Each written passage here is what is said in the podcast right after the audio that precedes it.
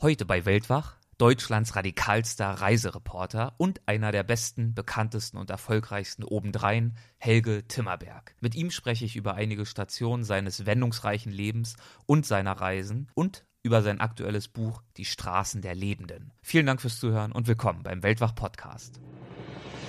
Gespräche mit Landeskennern und Abenteurern. Einblicke in faszinierende Orte. Aufregende Geschichten von unterwegs.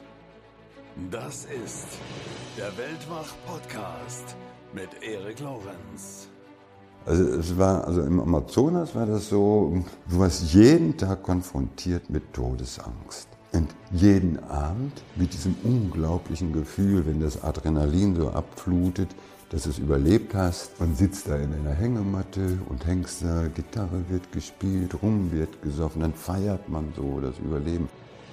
Ohne Selbstbewusstsein äh, als freier Autor durch die Gegend zu gehen, äh, da kannst du auch mit Mundgeruch, Syphilis und was weiß ich durch die Gegend gehen, bist ähnlich beliebt. Also in unserer Branche. Weil du musst an dich selber glauben.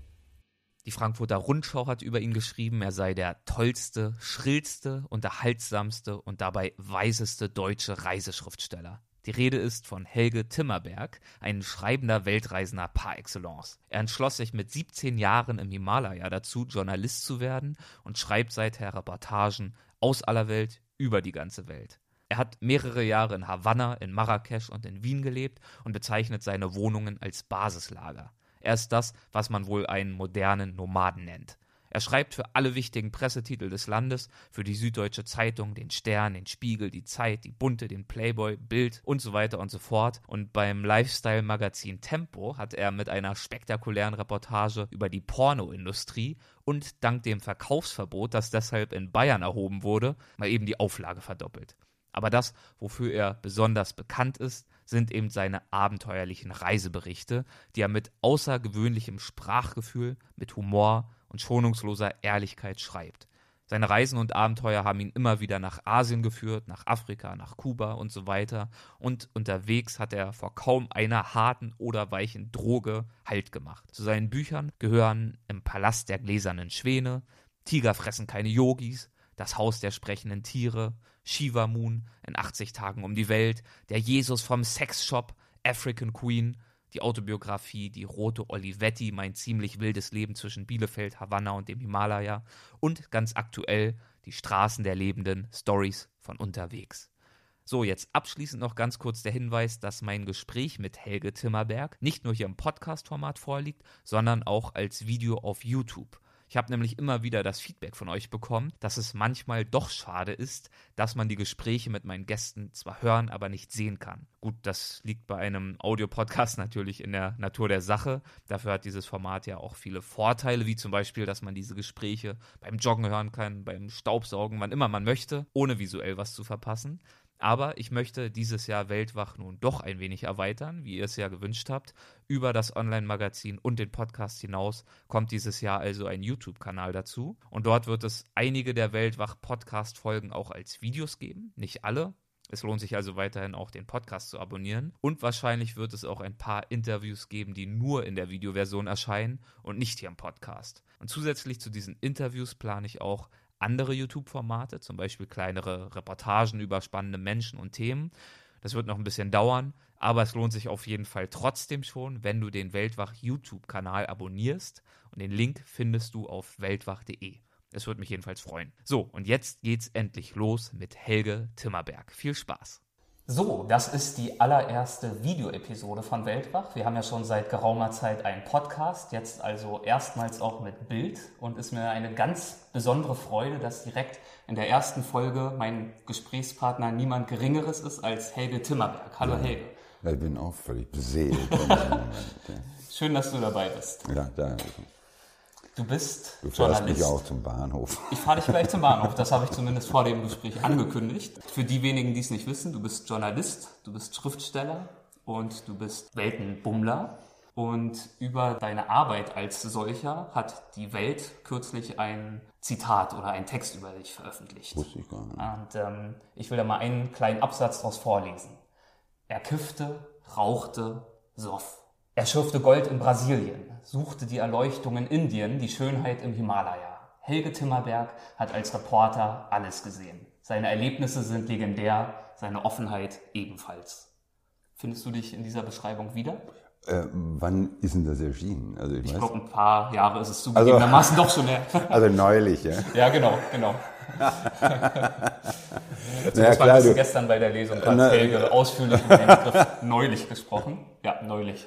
Ja, na klar. Also ich habe ich hab, äh, auch, ich hab, bei denen habe ich nicht mit, ich habe auch so Flaschengeister entwickelt ja. in Wien, ja, ja. Wiener Flaschengeister. Und weil ich mal ein anderes Medium ausprobieren wollte, Texte auf Beipackzetteln, ne? so ja. Apotheken-Beipackzetteln. Und da hatte ich so, glaube ich, sechs oder sieben verschiedene Flaschengeister. Und der erste war Effak, der Geist gegen das vorschnelle Wort. Den hatte ich jetzt eigentlich immer, wenn es um was ging, dabei, so bei Fernsehshows oder bei Lesungen, wegen der Offenheit, weil ich einfach so drauf los erzähle und dann bin nachher fällt mir dann ein, das war jetzt vielleicht nicht so günstig für mich oder so. Ne? Es gibt ja Themen, also die Japaner sagen irgendwie, der, der Mensch hat drei Gesichter. Also eins für die Öffentlichkeit, mhm. eins für die Familie und eins, wenn er schlau ist, was er nur nicht selber zeigt. Ja? So. Und, und ich tendiere dazu, dazu, völlig die Grenzen ständig zu vermischen. Also ich erzähle auch oft Sachen, die ich wirklich nur mir selbst erzählen sollte oder so. Ne? Und dann schäme ich mich nachher. Prinzipiell ist natürlich Offenheit okay.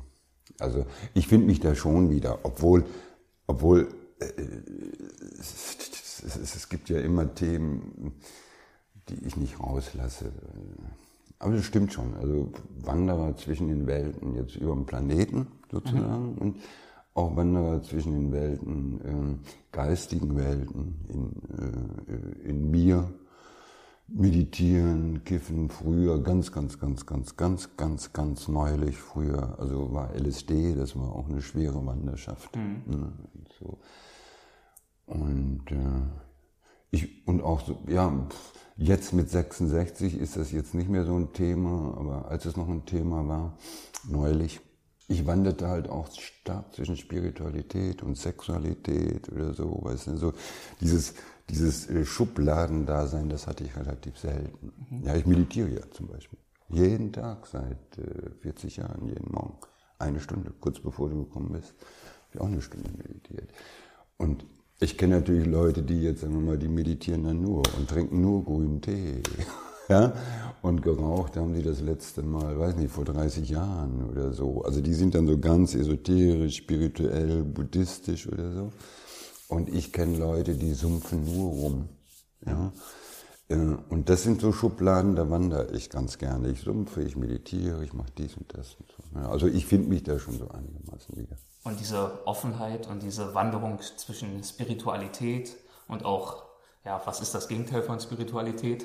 Uh, Sex and Drugs okay. and Rock'n'Roll. Ja, all das ist auf jeden Fall, das bedienst du seit vielen Jahren, unter anderem auch ganz aktuell in deinem jetzigen Buch, Die Straßen ja. der Lebenden, mhm. Stories von unterwegs, mhm. so heißt das Buch.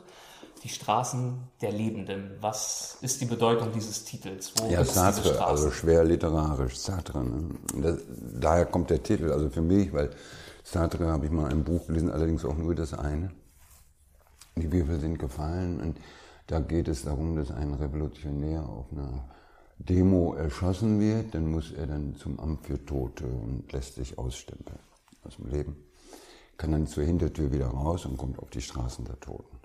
Und da sieht alles so aus wie auf den Straßen der Lebenden. Also wir sind jetzt gerade in Bonn, kann man das sagen? Darf man ja? Klar. Also ist nicht so offen, wir sind in Bonn. Ich hatte ist ja eine, keine Schande. Eine Lesung in Bonn ist keine Schande. okay. Und äh, kommst du raus, sieht alles aus wie Bonn. Vorher auch nur. Nur es sind da keine lebenden Menschen mehr, überhaupt nichts mehr leben. Das sind alles nur so Geister und äh, wie man sich das halt so vorstellt. So Achilles in der Unterwelt oder so, nur noch Schatten, in der Schattenwelt und so. Äh, und da trifft er dann ziemlich schnell ein, ein, eine, den Geist oder die Seele oder den Schatten mhm. einer, einer ehemals sehr schönen Frau. Und er sieht sofort, das wäre die Frau meines Lebens gewesen. Aber aus irgendeinem Grund habe ich die nicht getroffen. Und die Frau sieht es auch sofort. Also der Geist der Frau oder der Schatten der Frau, das wäre der Mann meines Lebens gewesen. Wir hätten uns treffen müssen. Und für solche Fälle, also so geht's ja nicht, und für solche Fälle gibt es im Amt für Tote ein Reklamationsbüro. Ja, und da sind sie dann hingegangen, haben sich beschwert, haben Recht bekommen, konnten wieder vorne zur Tür raus und leben. Das haben sie halt nur einen Tag gemacht. Dann ging der wieder auf eine Demo, wurde wieder erschossen und dann war vorbei. Dann sind die Würfel gefallen. Und ich nehme an, Sartre hat damit die Unausweichlichkeit des Todes oder des Schicksals, was auch immer, darum ging es ihm. Während jetzt bei mir war einfach diese Vision, boah, Straßen für Tote, Straßen für Lebenden. Und wenn man, wenn man auf der Straßen der Toten huscht, also Geister huschen ja, die wandeln nicht, mhm. dann will man, würde man alles, alles, alles, man hat ja nichts mehr, aber man würde alles drum geben, um wieder auf die Straßen der Lebenden zu kommen. Und dann sind die Straßen der Lebenden so fucking attraktiv, dass es völlig egal ist, ob ich da jetzt Erfolg oder Misserfolg habe oder klein oder groß bin, hässlich oder schön, was auch immer. Einfach nur die Chance, also weil das Leben hat ja immer die eingebaute Chance, jeden Moment äh, das zu tun, was man schon lange nicht getan hat. Du kannst jeden Morgen aufstehen, also hast dein Leben lang Fehler gemacht, Fehler gemacht, Fehler. Du kannst das aber jeden Moment ändern, aber nur auf der Straße der Lebenden, sonst geht's nicht. Ne?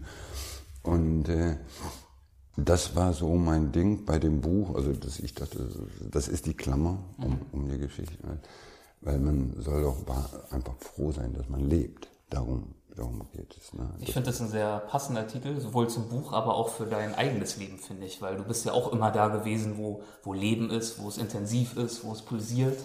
Kannst du denn aus heutiger Sicht noch nachvollziehen, wodurch bei dir diese Abenteuerlust und auch dieser Wille, über den Tellerrand hinauszuschauen, ja. wie das geweckt wurde? wurde wie, wie, das geweckt wurde. Genau. Hat das was mit, damit zu tun, wie du aufgewachsen Ja, ich sage immer, also bei den, bei den Lesungen, du warst ja in Düsseldorf dabei, also du kennst ja praktisch schon einige Antworten, komme ich dann immer. Ich tue aber trotzdem überrascht. Als erstes mit Freddy Quinn, ja. ne? Also was ja tatsächlich so war. Also ich glaube, der kam, weil meine Mutter ja so auf dem Stand, ich weiß nicht, wie alt ich war, dass, dem, dass ich dem bewusst vielleicht fünf, sechs, sieben fährt ein weißes Schiff nach Hongkong. Hab ich sehen so nach der Ferne und so, Junge, komm bald wieder. Und, und dann habe ich natürlich auch immer, meine Mutter las sehr viel, so Romane, äh, die heute kein Mensch mehr kennt, Autoren, die kein Mensch mehr kennt. Alice Eckhard Rotholz, die war in den 50er Jahren mal so eine Bestseller-Autorin mhm. bei Oberwald. Und es war eine... Ähm, eine Zahnarztgattin, die lebte mit ihrem Zahnarzt in Bangkok. Mhm. Ja? Und der Zahnarzt hat sich da halt um die Zähne gekümmert und sie hat Romane geschrieben. Und das ging dann immer so, Mohn ist auch eine Blume und so, ja. Die waren aber sehr spannend. Und vor allen Dingen, weil ich habe dann später noch, ich habe ich gucke jetzt noch mal, was die Alice, weil wie, äh, was man so als junger Mensch liest und später dann sieht man irgendwie, oh, das war vielleicht Karl May oder, aber das war halt eine Frau mit einem super Humor. Und das, äh, das beeindruckt mich immer, dass, wenn, wenn Frauen richtig Humor haben. Mhm. Ja. Und wenn sie dann so die Männer beschreiben, die beschreiben sie so liebevoll, aber, aber weißt du, so durch, so wie man kleine Jungs beschreibt oder so. Ne?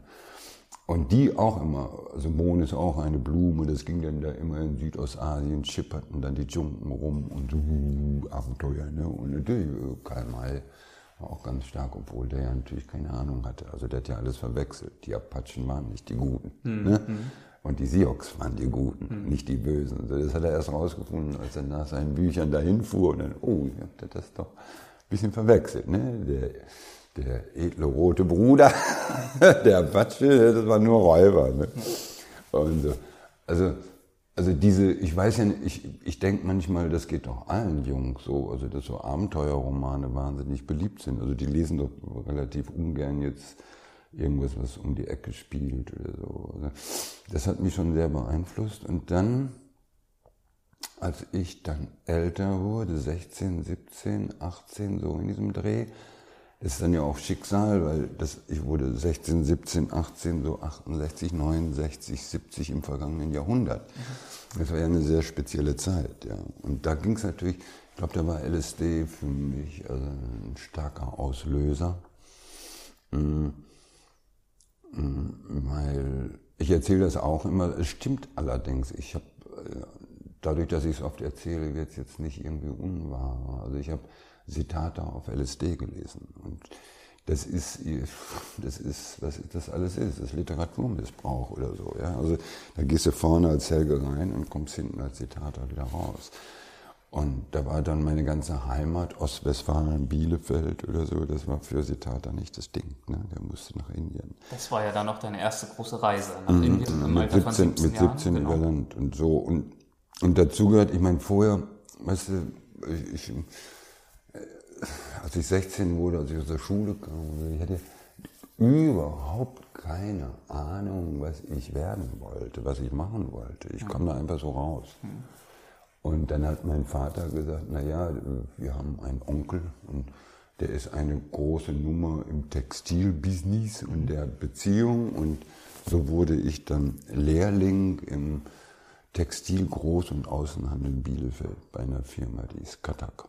Und das war für mich dann aber so, ich würde sagen, so ein Kafka-Erlebnis. Also ein Jahr bei denen, ne, wo es nur darum ging, wann ist Frühstückspause, wann ist Mittagspause, wann ist Feierabend, wann ist Wochenende, wann ist Frühstückspause, wann ist Mittagspause, wann ist Feierabend, wann ist Wochenende.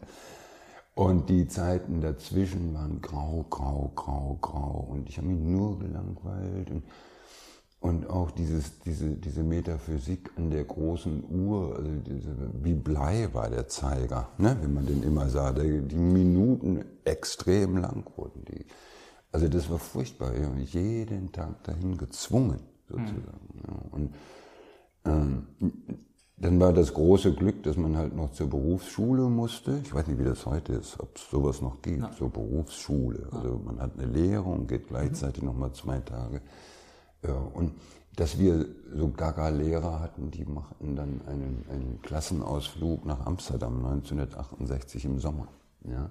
Die wussten halt, Gott vergib ihnen, sie wissen nicht, was sie tun. Ne? Weil die planten irgendwie Rembrandt-Museum und dies und das. Und es gab ja auch noch kein Internet, also die guckten dann in den gelben Seiten des Telefonbuchs nach dem Hotel und fanden dann Student Hotel, also Schülerhotel, Studentenhotel. Das ist ja genau was für unsere Schäfchen. Und als dann der Bus, zwei Klassen, ne, ist ein ganzer Bus, als dann der Bus da im Rotlichtviertel von Amsterdam zum Stehen kam und rechts fuhren und Zuhälter und Junkies und Dealer und da mittendrin dieses Student Hotel, da wurde klar, oh, ne, die Magie eines Namens sind sie wieder drauf ausgerutscht. Aber dann konnten sie es nicht mehr ändern. Mhm. Und dann ging das zack, ruckzuck, also wie Schicksal. Also da, da konnte ich mich gar nicht gegen wehren. Also das ging ruckzuck, landete ich im Paradiso. Das ist, ähm, das war eigentlich meine Kirche. Also so, so habe ich sie gesehen. Man, ich hatte ja, ich wusste, nach dem gemeinschaftlichen Abendessen kommst du raus und kann jeder machen, was er will und man geht halt so da durch die Gassen an hier und plötzlich stehe ich vom Paradiso, seiner Kirche, bunt bemalt, jede Menge Jesus davor, alle so lange Haare, Mittelscheitel. Und ich denke, da gehe ich rein. Und äh, das war halt äh, inzwischen keine Kirche mehr, sondern äh, so ein Jugendzentrum mhm. und, und Konzerte und rappelvoll, alles mit Hippies. Ich wusste noch gar nicht, was Hippies sind. Ich kam aus Bielefeld, aber es war noch ein bisschen so, äh, nein, das war nicht ganz vorne, das war noch nicht San Francisco und London, das war Bielefeld. Und äh, äh eine Band spielte äh, da, wo eigentlich der Altar war. Eine Band hatte ich auch noch nicht gesehen. Vier oder fünf Jungs, alle in schwarzem Leder und die machten eine Musik, also ich war damals ja Rolling Stones und so, ne, die Beatles und so. Äh, aber was die da machten, und außerdem war es ja ein Live-Konzert, also, und dann kam einer an und drückte mir den ersten Joint in die Hand und so. Das ging alles extrem schnell. Und die Band war äh, Steppenwolf auf ihrer ersten Europatournee. Ach was. Erste Gig. Born to be wild. Und so. Und ja. Und dann war also die Katz Textil Aktiengesellschaft für mich also Vergangenheit. Das ging wahnsinnig flott, dass ich da aufhörte. Und äh, das ist, so ging es kiffenlos. Aber ein paar Tage später gehe ich dann. War nicht unbedingt das pädagogische Ergebnis, was nee, die also Lehrer was die wollten. Das ist dann läuft manchmal ganz anders, als man das als Pädagoge so vorhat. Ja. Und die warfen mich raus, also weil ich hatte in dieser, in dieser Textil-Dingsbums da, ähm, immer, ich hatte immer lange Haare schon früher. und die wollten immer, also Personalchef, dass ich die abschneide, 60er Jahre. Ich weiß nicht, Zigeuner oder keine Ahnung. Ne. Und ich habe das nie gemacht, weil die Haare waren für mich damals sehr, sehr, sehr, sehr wichtig. Ich weiß nicht warum, weil das Einzige, was mich aufrecht hielt, ich habe lange Haare. Keine Ahnung. Ich habe das nie gemacht. Als ich aus Amsterdam zurückkam, kam das wieder, also jetzt schneiden Sie sich mal die Haare und dann bin ich sofort zum Friseur, noch in der Pause und habe mir eine Glatze schneiden lassen. Das war so, ich weiß nicht, so vom Kiffen her irgendwie plötzlich radikal geworden, Glatze. Und dann haben die mich innerhalb von drei Tagen rausgeworfen. Nicht? Also Provokation und man fühlt sich an die Kriegsgefangenschaft erinnert. Und früher hätte ich nie gelächelt, jetzt würde ich sie alle angrinsen und zack war ich da raus. Und das war super. Mhm. Ja. Und dann ich wohnte noch mit meiner Mutter in Bad Oeynhausen, falls das jemand kennt. Früher eine sehr mondäne Kurstadt, heute völlig abgefackelt sozusagen. Mm. Und fuhr also mit dem Zug nach Bielefeld mit Glatze, ganz frisch. Und dann hatte ich bei meinem Vater noch in so einer großen Kiste so einen alten schwarzen Ledermantel gefunden aus seinen guten alten Tagen. Ne?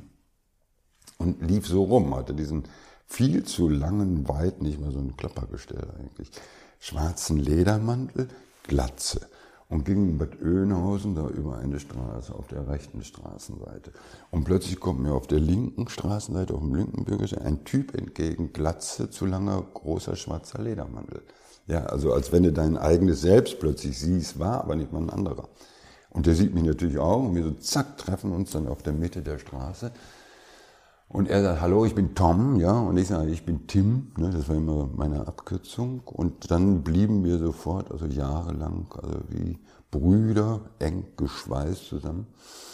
Und der war seinerzeit, also der LSD-Großhändler von Ostwestfalen. Und so ging es mit dem LSD los. Ne? Der sagte immer, Mund auf, zack. Und äh, das war natürlich eine, eine Bombe. Mhm. Ja, also ich kann auch, ich würde dir zum Beispiel heute jungen Menschen äh, niemals empfehlen, im LSD. Das war, ist es, oder höchstens also mit einem Kenner dabei, der jetzt nicht auf LSD ist und der dich lenken kann und so weiter. Aber so wild, wie wir das damals geworfen haben, war das eigentlich ein ziemlicher Wahnsinn. Aber es war eine Bombe. Ich konnte, äh, die hat mich einfach rausgehoben aus Deutschland, aus Westfalen äh, das Haus, in dem meine Mutter schlief mhm. und so. Und äh, ich musste weg. Und noch dazu waren wir ja auch eine Bewegung, auch wenn wir keine sein wollten. Aber es war so, die, die Hippies äh, Ende der 60er Jahre, das war wie eine Bewegung. Wir kamen uns vor wie die Urchristen. Mhm. und da war ähnliches Denken und ähnliche Erlebnisse, weil, weil es war fast bei allen ähnlich. Also der erste Rausch und das erste High, ja, auf LSD irgendwie Musik hören und Hendrix hören und, äh, und der helle Wahnsinn. Oder einfach nur ein Streichholz anmachen nachts im Wald. Boah. Ja, also ein Lichterlebnis, immer intensiver und irgendwann was aus. Aber man hatte ja eine ganze Streichholzschachtel. Das war viele kleine. Also das war am Anfang halt extrem stark und, und super. Deine Augen leuchten. Und dann kam aber auch die Depression. Mhm, also, okay. also nach, und ich konnte es bei mir, also jetzt rückwirkend sehr gut beobachten. Es hat so etwa ein Jahr gedauert. Mhm. Und, aber auch bei der ganzen Bewegung. Also ich traf dann immer mehr Leute. Äh, da gab es dann eine Lösung für diese Depression, also dieses, dieses Down. Und äh, das hatte drei Buchstaben und G O A, Goa. Mhm. Ja, also äh, wir waren so doof. Wir haben gesagt, also wir gehen nach Goa und alles, und zwar bis ans Lebensende. Mhm. In Indien. Ja. Wie man halt so als 17-Jähriger oder 18-Jähriger, will jetzt niemand beleidigen, ja, aber, aber, man denkt manchmal schon sehr einfach. Ja. Ne? Ja. So. Und äh, ja, und ich habe geglaubt, ich kann, ich kann hier nicht, hier ist mein Zuhause, ist nicht mehr da. Ich, ich muss nach Indien, ich muss nach Asien. Äh, alles, was ich, hier meinetwegen unsere Religion, das Christentum, ich bin evangelisch, mhm. Äh, glaube glaub ich ja nicht mehr dran, habe ich nicht mehr, da weiß ja alles, was für ein Schmuh passiert und was, man, weil man wächst drin auf. Aber plötzlich war der Hinduismus und der Buddhismus, das war die geile Religion. So, die machen uns richtig. Das ist natürlich Blödsinn, weil die, die Hindus in Indien, äh, die sehen auch die ganze Korruption und das ist alles dasselbe. Der Dalai Lama hat mal gesagt auf eine Frage, sollen wir denn jetzt alle Buddhisten werden? Da hat er gesagt, na, um Gottes Willen, bleibt bei eurem Zeugs und so, es ist eh alles dasselbe. Und man kann das auch nicht einfach so überstülpen, weil das ist ja alles gewachsen über die Jahrtausende mit der Kultur und so. Aber es war so, boah, nach Indien und Aussies. Ne? Und dann äh, ja, Trampen oder wie man da halt, über Land halt. Und dann schlägt, schlug aber was anderes zu. Also dann war jetzt so, ich werde in Indien Sadhu oder heilig oder zähle die Kokosnüsse. Das war dann sehr, sehr schnell auf dem Weg dahin. Der Weg ist das Ziel. Ne? Auf dem Weg dahin alles überhaupt kein Thema mehr. Da war nur noch das pure Abenteuer. Ja, weil ohne Geld mit 17, 1970 äh, durch Kurdistan und. Ohne Geld, wie hast du dir diesen ersten Trip denn finanziert? Naja, ich habe mir einmal Geld geliehen, 500 D-Mark von einem englischen Freund, den ich kennenlernte, der wollte auch nach Indien. Und äh, mit diesen 500 Mark sind, sind wir dann bis Istanbul gekommen, da waren die alle. Und in Istanbul hat man mir dann gesagt, da gab es so einen Puddingshop es gab auf, der, auf, auf dem Overlandweg nach Indien gab es immer in den wichtigen Städten so Treffpunkte. Mhm. In Istanbul war das ein Puddingshop, wo sich alle Indienfahrer trafen, ob sie hinfuhren oder wiederkamen. Mhm. Und wo dann Informationen getauscht wurden. Und in Teheran war es das Hotel Amir Kabir. ja, so, ne, überall Tram. Und in Istanbul traf ich dann auf alte Hasen, ja, und, und ich war so am Rumheulen, so, bö, bö, bö, kein Geld mehr und so. Und dann sage ich, na und, geh doch zu deiner Botschaft und sag, du willst unbedingt nach Hause, hast Heimweh oder was weiß ich, äh, aber kein Geld. Mhm. Und dann geben die schon Geld. Und genau das ist passiert. Ich bin zur Botschaft, ich bin nach Hause, hab kein Geld mehr. Dann haben die mir 250 Mark gegeben für die Rückfahrt. Und damit bin ich bis Teheran gekommen. In Teheran nochmal zur Botschaft, wieder 250 Mark. Ich bin nach Hause. Damit bis Delhi gekommen. Und in Delhi nochmal und damit eine ganze Zeit so dann im Himalaya. Hervorragend. Also ja, es geht aber nicht mehr. Ich hatte das mal erzählt, haha, hier in der Nähe von Bonn auf irgendeiner Lesung. Mhm. Und lustig, lustig, tralala. Und nach der Lesung kommt so ein älterer, gut situierter Herr auf mich zu, aber global, ne, mhm. wie so die Rheinländer sind. Und sagt, hören Sie mal, ich war damals Botschafter in Teheran. Ach, was? okay. Nur sei das ja lustig, aber heute wird das nicht mehr laufen. Ja. ja und ich meine, das waren das waren halt auch die fetten Jahre, ne? also Wirtschaftswunderjahre und so weiter. Ne? Und es waren ja noch nicht so viele unterwegs, die dann zur Botschaft liefen und das wollten. Und auf deinem Weg Richtung Indien, da wusstest du ja natürlich noch nicht so richtig, was jetzt eigentlich aus dir werden soll. Nach diesen Antworten hast du Ach so, ja, da kommen wir wieder zu dem Aber Thema. Ja, Erstmal wollte ich gar nichts werden. Ich wollte einfach Sadhu werden, mhm. Yogi werden, mhm. von Licht ernähren und, und Kokosnüsse, die fallen runter und so. Also äh, ganz äh, wirre Ideen. Aber kaum war ich in Indien, Himalaya, da habe ich meditieren gelernt. Und äh, ähm, da habe ich so ein, zwei Wochen meditiert, also jetzt nicht durchgehend, sondern so wie jetzt, jeden Tag eine Stunde oder so. Ähm, plötzlich aus der Meditation kommt also eine sehr, sehr starke innere Stimme, die mir sagt, werd Journalist. Und das ist so, geh nach Hause, werd Journalist. Das habe ich dann auch sofort gemacht. Also, und, und das, heute würde ich mal das so sagen, weißt du, Ratschläge. Ich frage dich, was soll ich tun? Und du sagst mir, was ich tun soll. Und das hört sich dann aus, auch ganz gut an und drei Tage glaube ich. Ich glaube, die Psychologie hat das mal rausgefunden, dass so Ratschläge von anderen drei Tage wirken. Mhm. Und dann fällst du wieder auf deine eigenen Strukturen mhm. zurück, weil jeder kann ja nur aus seinen eigenen Erfahrungen Ratschläge geben, Lebensberater oder so. Und, und das ist, und diese Weisheit hat er aus seinen Gegebenheiten, wie es bei ihm geklappt hat. Aber die Individualität des Seins ja, bestätigt sich durch die Komplexität des Bewusstseins. Das heißt, wir sind alle komplett anders. Aber das heißt komplett, aber auch so in Details. Aber gerade so diese Feinmechaniken sind es ja dann äh, die verschiedene Wege machen oder so. Das heißt, letztendlich, du kannst sie natürlich, du kannst beraten lassen, hier was hören, da was hören, da was hören, aber letztendlich liegt die Antwort für dich und deinen Weg eigentlich immer nur in dir selbst. Also du hast deine Erfahrung und ähm, das läuft auch vieles unbewusst. Also ich habe in dem irgendwo habe ich geschrieben, wenn einer wenn einer sehr gern mit Menschen zusammenarbeiten möchte und trotzdem seine Ruhe haben will, dann ist vielleicht nicht Journalismus das Richtige für ihn, sondern Leichenwäscher. Ne? Mhm. Also das sind so Sachen, die man selbst gar nicht bewusst oft weiß, aber in einem lauern ja überall bewusst oder unbewusst die Informationen über dich selbst, wie du bist. Und beim Meditieren, das hatte ich, erfahre ich bis heute noch so. Also beim Meditieren, alles was passiert, du kommst in die Mitte. Also es kommt vom Medium das Wort Mitte. Und je mehr du in die Mitte kommst, desto einfacher werden plötzlich die Antworten. Ja, also wenn ich heute meditiere, habe ich jetzt nicht mehr irgendwelche ähm, Berufsideen, die dann mein ganzes Leben tragen oder so, aber ich habe einen Fokus für einen Tag. Mhm. Ich sehe irgendwie, ah, was, was, was so an diesem Tag wichtig ist. Und das sind Sachen, äh, so die ich vergessen habe vielleicht auch. Also einfach, boah, ich muss die Gasrechnung bezahlen. Das kommt plötzlich hoch. Also so Alarmglocken, Terminglocken klingeln oder äh, alles Mögliche. Und, aber am Anfang, als ich so jung war, war es so sehr stark. Und dann kam diese Idee Schreiben. Ich hatte ja nicht drüber nachgedacht, über Textil. Und außerdem war ich leidenschaftlicher Tischtennisspieler. Du hast diesen Moment, als diese Stimme dir sagte, Journalist zu werden, auch hm. in diesem Buch ja, natürlich ja, ja, beschrieben. Ja, Die Rote Olivetti, deine Autobiografie, kann man sagen. Und da die Hälfte. Schön, ja, die erste Hälfte. Ne?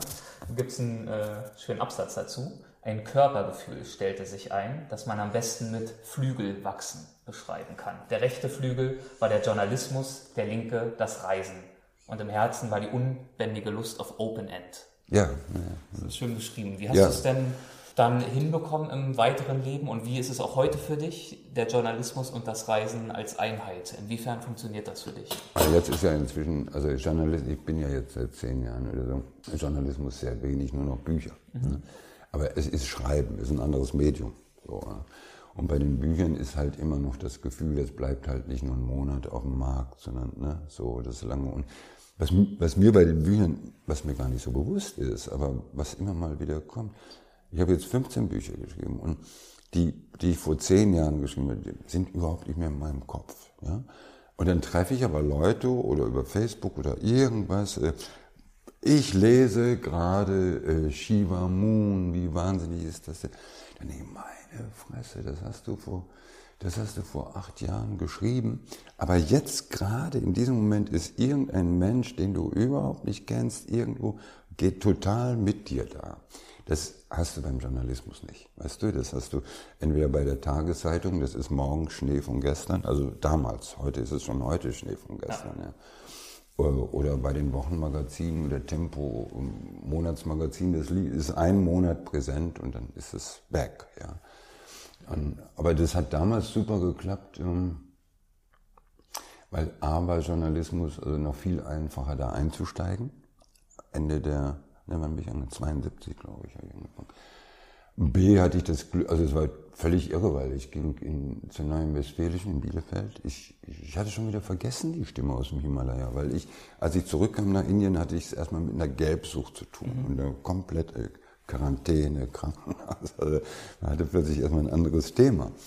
Und ein Monat in Quarantäne. Und als ich da wieder rauskam, äh, ja, war das eigentlich vergessen. Und ich gehe aber durch Bielefeld irgendwie und sehe plötzlich Neue Westfälische, die Zeitung aus Westfalen. Und dann ging das, oh, Himalaya, Neue Himalaya, und sofort, zack. Was ich heute auch gar nicht mehr so mache, aber damals, wenn man Gedanke, zack, bumm, rein. Ne? Und so langes indisches Hemd, ich sah zum Schießen aus und so. Ich möchte Journalist werden, ja. So. Und die haben mich dann bis zum Chefredakteur vorgelassen, ähm, aber aus Spaß. Also die, die, weil der Chefredakteur, das war so ein klassischer alter äh, äh, Tageszeitungsjournalist, das sind alle so Pitbull in Menschenform, weißt du. So. und es war auch, auch über eben diese Riesenuhr und es war kurz vor sechs. Das wusste ich alles nicht. Kurz vor sechs nachmittags war Deadline. Ne? Und im Journalismus, gerade im Tageszeitungsjournalismus, ist die Deadline der Schützengraben. Das ist so, je näher du der kommst, ja, immer noch schnell einen Kaffee. Ne? Wenn ein Journalist noch sieben Minuten Zeit hat, bis er Deadline trinkt, macht er bestimmt noch einen Kaffee. Das, daran kannst du einen Journalisten erkennen. Ne? Und dann flippen die aus, die das auf keinen Fall stören. Und diese machten sich einen Spaß daraus, so ein Vogel wie mich bis zum Chefredakteur, der saß in so einem Glas, das war, Es war ein, ein, ein Großraumbüro, die hatten alle ihre Tische, aber der Chefredakteur saß in so einem Glaskasten. Nicht unbedingt, dass man ihn beobachten konnte, sondern dass er die alle beobachten kann. Aber sie konnten natürlich beobachten, was passiert, als sie mich da reingeschickt haben. Nicht? Und der war auch so, was wollen Sie? So, und dieser Journalist, denn ja, wieso das denn? Ja, eine Stimme im Himalaya. Was für eine Stimme im Himalaya, weiß ich auch nicht, aber sie war körperlos. So ging das los. Und der, und der war so von Socken, so was, Stimme im Himalaya. Und dann guckte der mich aber immer an und sagte, sagen Sie nochmal Ihren Namen, sag ich nochmal meinen Namen. Dann stellt sich raus, dass er ein Saufkumpel von meinem Vater war. Ach, hat das geholfen oder geschadet? Sofort, auf der Stelle. Mhm. Weil da kam ja noch, dass man leichter Journalist werden konnte. Es ging auch noch über Talent. Und äh, ich sollte, also schreiben Sie mal so fünf Probeartikel aus allen Bereichen, Feuilleton, Sport, Politik, bla bla bla. Und dann schauen wir weiter. Ne? Also, und die habe ich geschrieben und dann relativ lange nichts mehr gehört. Und plötzlich kam der Anruf, alles klar. Und dann habe ich Volontariat begonnen. Ne? Und ähm, ja, und dann Volontariat und zwei Jahre. Und äh, dann habe ich erstmal, dann haben die mir geraten bei der Neuen Westfälischen, also du bist super sympathischer Typ und so, aber wir würden dir raten, mach irgendwas anderes. Was komplett anderes, was nichts mit Schreiben zu tun hat. Ja? Also, weil ich war da, glaube ich, nicht so gut als mhm. Volontär. Ne? Und dann habe ich das ernst genommen und bin dann Wirt geworden. Haben in Bielefeld das erste vegetarische Restaurant von Ostwestfalen eröffnet, das hieß Mandala. War ja klar, nach einem Jahr war ich sowas von pleite. Ja. Was du auch wiederum in diesem Buch köstlich Steht das da drin? Ja, ja, ja. stimmt, ja. Ich habe schon wieder vergessen. Ja. Ich schreibe so viel, dass ich einfach, ich weiß gar nicht, das ist so ein ja, gut, ein ständiger okay. Fluss der Bücher und des Schreibens. Das heißt, du hast also auf jeden Fall in Indien Antworten gefunden, die dich wirklich geprägt und haben. Und ja, auf, auf Dauer gesehen, also können wir es abschneiden, auf Dauer war diese Antwort genau das Richtige. Ja, weil es, ich habe schon leidenschaftlich, das hatte ich nur vergessen in der Zeit, ich habe schon mit sieben oder acht, also sobald ich schreiben gelernt hatte, immer irre viel geschrieben. Mhm. Also Schulaufsätze, aber komplett, die waren viel zu lang und, und man sah auch, die Lehrerin hat da gar nichts mehr rot in dem Text, sondern nur noch unten drunter sehr fleißig eins. Die hat gar nicht mehr gelesen, weil seitenlang. Da schon meine Fantasie so mit mir durchgaloppierte. Ne? Also so als Beispiel, ich weiß nicht, ob es das heute noch gibt, damals gab es das äh, Bildbeschreibung. Also die Schüler sitzen da in der Klasse und dann hängt da an der Wand ein Bild und in dem Fall war das eine mittelalterliche Stadt mit einem mittelalterlichen Markt, weißt du, das waren so Pferdekarren und Ochsen, also zum Markt hin und hin und so und Tore auf und so. Und alle schrieben auch das. Mittelalterlicher Marktplatz, Bauern kommen rein. Und ich schrieb Pest ausgebrochen, ja, und also die letzten Gesunden verlassen die Stadt und äh, ich war dann der, Hauptmann des Beschützertrupps mhm. und kaum waren wir aus der Stadt raus, kamen natürlich auch schon Räuber und Köpfe flogen und so. Also es ging immer so los. Also ich schrieb damals schon wahnsinnig gern. Und dann habe ich, dann habe ich ähm, ja, zum Beispiel äh, Roman, Indianerroman geschrieben. Also so mit der Hand. Ne? Auf, das ist ein Block. beeinflusst von Karl May dann noch? Ja, ja. Also rechts äh, der Text und links habe ich dazu gemalt. Mhm. Und dann ging es mir weiter. Und das war Indianerroman. Und dann habe ich so eine Jerry Cotton-Adaption, wie man so ist. Genau, es spielt in New York, es waren zwei Agenten. Äh, äh, alles war genauso, nur die hatten andere Namen und, und auch gemalt und so. Und dieses Schreiben war immer, ich kann mich sehr gut, ich bin bei meiner Oma aufgewachsen, also meinen Großeltern. Und da hatte ich so ein kleines Zimmerchen und einen kleinen Schreibtisch am Fenster. Ne? Und da kann ich mich erinnern, dass ich da echt sehr gerne und lange gesessen habe mit meinem Bleistift und war am Gange. Und in der Pubertät habe ich das, glaube ich, vergessen. Mhm. Ja, also da so kam, wurden andere Themen wichtig, Tischtennis zum Beispiel. Aber in Indien, äh, durch die Meditation wieder, muss das wieder hochkommen. Du bist doch ein Schreiber. Sowas muss da gekommen sein. Und das hat dann einfach auch funktioniert. Also, weil das ist, Ich meine, ich schreibe jetzt seit 40, 50 Jahren, ich weiß es nicht, aber ich habe immer noch Lust dazu. Also es ist, es ist, es, es ist die Pest, ja, also die eigenen, die eigene Latte immer wieder äh, zu überspringen, ja, also bis so ein Satz steht oder, oder nicht bis so ein Satz steht, aber bis ich in der Trance bin, dass die Sätze praktisch bing, dang, dang, dang. Die Zeit bis zur Trance ist die Hölle. Ja?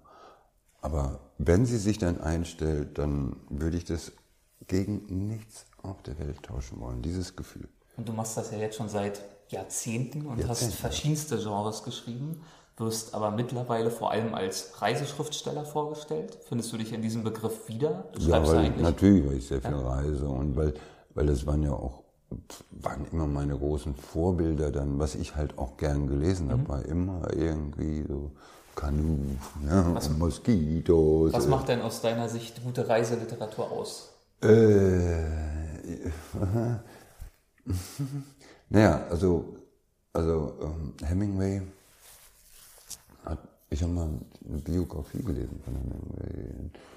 Da hat er darüber gesprochen, wie er eine Geschichte hat geschrieben bei den Afrika und wie er dann sagte, sich sagte am Morgen, vorher, wenn er anfing zu schreiben, so heute bringe ich den Leser den Berg herunter durchs Tal bis zum nächsten Aufstieg oder so. Und, und hat dann auch darüber gesprochen und so sehe ich es auch oder habe es dann von ihm kapiert. Du musst also eigentlich so schreiben, dass du deine Erlebnisse, auch deine seelischen Erlebnisse äh, in der Fremde oder auch zu Hause, so beschreibst, dass der, der es gelesen hat, praktisch wie so ein Modul in sich hat und es nicht mehr nacherleben muss, weil er hat es gerade erlebt. Also der alte Mann und das Meer, da geht es mir immer so bei einer Stelle, wo der Schwertfisch, der riesige Schwertfisch, zum ersten Mal rauskommt.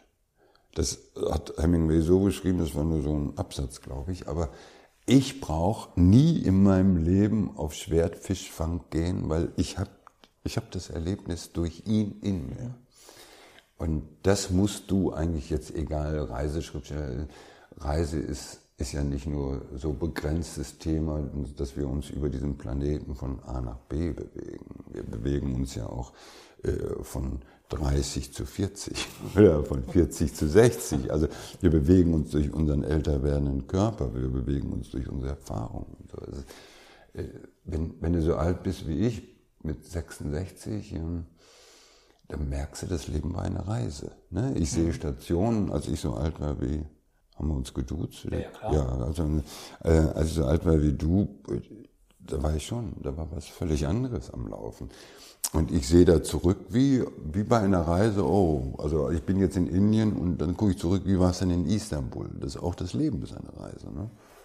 Und, und diese Erlebnisse, so zu beschreiben, dass der Leser sie praktisch als Erlebnis geschenkt bekommt. Ein Geschenk, er hat ja was für bezahlt. Ne? Es sei denn, er leiht sich das Buch aus. ja, aber wenn er schön brav bezahlt ne? oder es nicht umsonst runterlädt oder so, ähm, ne, dann hat er bezahlt. Sonst, aber das, dass er das in sich hat und das, dann hat es funktioniert, das Schreiben. Wie das, ja, das, das ist eigentlich immer mein Ziel das ist etwas, das schaffe ich natürlich nicht immer, aber es ist die Latte, wo ich hin will und, und wo es mich hindrängt. Und das hört nie auf. Du wirst immer besser. Ich meine, es geht ja bei jedem. Ein Tischler macht Stühle, der macht nach 40 Jahren auch bessere Stühle, als er am Anfang gemacht hat. Das ist ja klar. Und an, an was du ständig arbeitest, da wirst du besser, besser, besser, besser, besser, besser, besser. Was du verlierst, ist natürlich so, so die jugendliche Unbekümmertheit des Anfangs, wie so in Texte gegangen. Mhm. das, das verliert man dann ein bisschen durch die Professionalität. Du hast mal gesagt, eine Geschichte ist nur dann wirklich gut, wenn alles, was geplant war, schief geht. Äh, nein, nein, dann lässt sie sich wahnsinnig leicht schreiben. Ja. Ja, also das, das bei Reisen ganz, ganz offensichtlich und das kennt auch jeder. Also mhm. wenn du eine Reise machst, wo alles von vorne bis hinten super läuft, was sollst du denn dann schreiben? Es, also am Strand, ich langweile mich sowieso ziemlich schnell an Stränden, aber paradiesischer Strand, ein Sonnenuntergang, ja, und dann äh, irgendwie, dann schreibst du einen Absatz oder eine Seite, aber richtig gut schreiben kannst du, also wie zum Beispiel bei meiner ersten Reise nach Indien, wo einfach nur Scheiße passiert, wo immer alles schief ging, von Elephantiasis, solche Beine und verarscht von iranischen Zöllnern und von vorne bis hinten alles schief ging, ja, dann sitzt du nachher zu Hause und schreibst, also du musst dich gar nicht mehr anstrengen, ist ja ganz einfach. Aber wo alles klappt, ist sehr, sehr schwierig. Also, oder anders ausgedrückt, so jetzt die reine Schönheit zu beschreiben, ist unheimlich schwierig, ohne langweilig zu werden. Hässlichkeit kannst du locker beschreiben. Und es ist genauso jetzt von der Thematik, äh, das Negative in der Welt oder in, im Menschen, das Böse zu beschreiben, und zu gucken, wo einer lügt und, und, und, und, oder was auch immer. Äh, das ist alles viel einfacher. Also zu kritisieren ist viel, viel einfacher als zu loben. Ja. ja? Macht äh, auch mehr Spaß zu schreiben und zu lesen. Zu kritisieren, ja, natürlich, klar, klar, weil, weil es ablenkt von seinen eigenen Schwächen. Also Nehmen wir mal ein Beispiel. Was ist dir denn am Rio Negro passiert? Am Rio Negro? Ja. Ja, da, wo soll ich aufhören, wo soll ich anfangen? Weißt du, ich, ich saß vom, also Rio Negro war ja, ist ja Brasilien, also äh, Amazonas, den Rio Negro von Manaus hoch bis San Gabriel, das ist äh, die letzte brasilianische Stadt vor Kolumbien. Und ich wollte mit Goldsuchern unter und, und mit Goldsuchern durch den Wald gehen zu einem zu einem Camp, wo sehr viel Gold gefunden wurde zu dieser Zeit. Und die haben mir alles vorher, also wir saßen ja natürlich vorher in einer Runde und haben getrunken, alles vorher gesagt, das und das muss ich drauf einstellen. Und ich habe gesagt, die, ne, die spinnen, ja, die erzählen mir Seemannsgarn. Und dann gingen wir irgendwann los durch den Wald und es ist einfach alles eingetreten. Und ich kam mir vor wie, ja, das ist ja alles wie bei Rambo, nur ich bin nicht Rambo. Ja und habe es durch irgendwelche Wunder oder so überlebt. Also was ich zweimal Kontakt mit dem schwarzen Jaguar. Menschen fressen den schwarzen Jaguar, weil die hätten schon genug Goldsucher gefressen, dass sie das also auf den Geschmack gekommen sind. Was heißt Begegnung? Hm? Was heißt Begegnung mit Jaguar? Zwei verschiedene. Also einer, einer war äh, noch bevor wir in den Wald reingegangen sind. Du musst dir so vorstellen, da gibt's eine Piste, die geht von dieser letzten Stadt nach Kolumbien zur Grenze. Und etwa auf der Hälfte dieser Strecke beginnt ein Pfad, den du und ich nicht als Pfad sehen würden, aber die Indianer und Goldsucher sehen da den Pfad. Der geht da rein in den Wald und da läufst du dann zwei Wochen, bis du dann in den Berg kommst, da geht's so, das dauert alles, bis du zu dem Camp kommst. Aber da ist diese Piste und bevor diese, wo dieser Pfad in den Wald geht, ist auch eine Lichtung. Und auf dieser Lichtung sammeln sich die Goldsucher oder sammelten sich die Goldsucher. Ne? Damit sie genug wurden. Weil sie haben immer gesagt, der, der Jaguar, vor dem hat man am meisten Angst.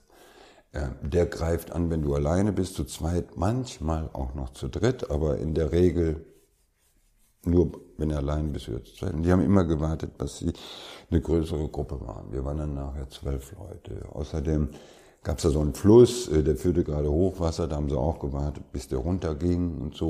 Und dann sitzt man da so auf dieser Lichtung. Da gab es dann Hängematten, Zelte wurden, so Planen aufgebaut. Und hat eine Woche gedauert, wo du einfach nur auf dieser Lichtung warst. Und die wuschen sich immer in einem kleinen Teich, der aber jetzt nicht auf der Lichtung war, sondern auf der anderen Seite der Straße, etwas zurückgezogen, da war so ein kleiner Teich. Und dann haben die gesagt, ich habe gesagt, ich will da jetzt auch mal baden. Und dann haben die gesagt, ja, aber äh, wir vorher Steine rein wegen den Krokodilen, damit die weg sind. Ne? Und bei der Ansage habe ich dann nur Steine reingeworfen, bin aber nicht mehr schwimmen gegangen. Das war mir irgendwie zu blöd. Und habe da nur so ein bisschen gesessen und gedacht, äh, also wird mir jetzt schon ganz schummrig, wenn ich daran denke, dass ich da so rumgesessen habe. Denn als ich wieder auf diese Piste kam, um da zu der Lichtung zurückzugehen, nicht 50 Meter, geht plötzlich immer die Entfernung da die Mauer. Ich weiß nicht, wie viel das ist. 10 Meter, 15 Meter, ich weiß es nicht so. Ja, also relativ übersichtlich entfernt. Kommt links aus dem Wald, weil rechts und links voll Wald und eine Piste dazu, kommt so ein schwarzer Jaguar raus und will diese Straße überqueren und guckt mich aus der Entfernung so an. Und, ich guck, und da war mein großes Glück, ich habe das nicht realisiert, was, da was das war. Also ich habe den zwar gesehen, aber ich habe es nicht geglaubt. Ich habe gedacht, weil das eine Piste war, da fuhren manchmal, da fuhr ja auch ein Bus, da fuhren manchmal, habe das irgendwie nicht zusammengebracht, dass da wilde Tiere rübergehen, also Raubkatzen. Ich habe überhaupt nicht reagiert. Ich, ich sehe den so wie, wie ein großer schwarzer Hund mit Katzenkopf, irgendwie so, gaga, ja. Aber ich habe in dem Moment nicht reagiert, das ist der schwarze Jaguar, das ist der Menschenfresser. Und die haben mir auch vorher erzählt, wie das ist, wenn ich einen, Schwarz, wenn ich einen Jaguar angreift. Weil das ist die nervöseste Großkatze, die es gibt. Also die haben gesagt, es ist, als wenn jemand eine laufende Kettensäge auf dich wirft. Weil die mit allen vier Tatzen, ne, und, und allen vier Tatzen, du bist sofort in Streifen. Nichts davon realisiert und dann, als der da gerade herging, keine Reaktion von mir, weißt du, keine Angst, kein Schweiß, kein, das war kein Mut, das war einfach nur, es machte nicht Klick bei mir, was da gerade läuft. Und dadurch guckt mich der dann auch so an, so fast verwundert, aber er spürt keine, keine Reaktion, keine Angst, keine Fluchtinstinkte, die so eine Katze braucht, um zu wissen, Opfer. Ja, die ticken ja auch auf, auf die sind ja hochsensibel. Das ist ja auch bei Menschen, wenn du, wenn du nachts durch irgendeine unkoschere Gegend gehst und da kommen Typen und du guckst ängstlich, Opfer. Mhm. Dann wissen sie sofort. Wenn du nicht ängstlich guckst, weiß man nicht so genau, dann lassen sie dich auch mal gehen. Und der ging dann weiter. Einfach verschwand auf der rechten Seite. Und ich so, tü, tü, tü, und kommt zu der Lichtung zurück. Da diese Goldsuche. Ich sage, ey, da war gerade ein schwarzer Jaguar auf der die sind ausgeflippt. Ja, die haben, also die Knarren hatten, Pistolen und Gewehre, sofort in Busch, so ins Blinde, bum, bum, bum, bum. Und die anderen haben geschrien und getobt, damit sich diese Katze verpisst. Das war das erste Mal. Da hatte ich Glück durch meine Unschuld. Hm, was ist das denn da? Ne? Und ein paar Tage später waren wir nur zu dritt, weil ich mit dem Kanu fuhr. Also als, die, als diese als wir dann endlich losgingen, nach einer Woche wird es dann ja auch langweilig, wann gehen wir los? Ja? Und so, jetzt gehen wir los. Und dann äh, fragte ich einen, der sehr gut Englisch sprach, Siete hieß der, das war eben Ex-Fußballspieler, Ex-Stürmer aus Sao Paulo, Bundesliga Brasilien, aber der hatte ein Knieproblem, konnte nicht mehr spielen. Und der war schon zum siebten Mal da. Und, äh, und der hatte immer, oder zum sechsten Mal, der hatte immer die Nummer sieben da in Sao Paulo. Und darum nannten die ihn Siete, sieben. Und der sprach sehr gut Englisch. Und mit dem habe ich geredet und habe ihm gesagt, pass mal auf, ey, alles, was ihr mir erzählt, was hier passiert, ist mir alles scheißegal.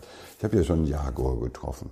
Den scheint ja alles nicht so schlimm zu sein. Und die haben auch gesprochen von Hubschraubern der Armee aus Venezuela, weil man einmal die grüne Grenze von Brasilien nach Venezuela überschreitet, die keinen Bock haben auf brasilianische ähm, Goldsucher und mit Hubschraubern kommen und schießen von oben. Und was es alles so gibt, ich habe da keine Angst vor. Das Einzige, was ich nicht kann, ist balancieren über Abgründe. Wenn da so ein Baum liegt, unten drunter geht's runter, da verliere ich immer irgendwie die Balance. Das ist das Einzige, wo ich Angst habe. Und dann sagte es Siete, ja, das ist ja lustig, weil da auf unserer ersten Tagesetappe haben wir 67 solcher Stellen. Als er das erste Mal den Weg gegangen ist, wäre er auch erstaunt gewesen. Und beim zweiten Mal hätte er sie echt gezählt, 67. Ja? Und ich so, das ist mein Tod. Ne? Und dann sagt er, aber gute Nachricht, bei der ersten Tagesetappe gibt es ähm, einen Flusslauf, also einen Lebenlauf des Rio Negro, der mehr oder weniger parallel zu diesem Pfad geht. Und da haben wir ein Kanu und da, kommt, äh, da kommen die ganzen Nahrungsmittel drauf von der Gruppe und das Werkzeug, was zum Goldwaschen brauchen. Und zwei Leute rudern das und da kannst du mit, dann bist du der dritte. Vier. Also drei Leute mhm. drauf und du bist der vierte. Ein Indianer, ein Halbchinese und ein noch was Halbes. Halb Kolumbianer, glaube ich. Das wäre der Irreste, Rambuzona nannte der sich 17 völlig durchgeknallt hat.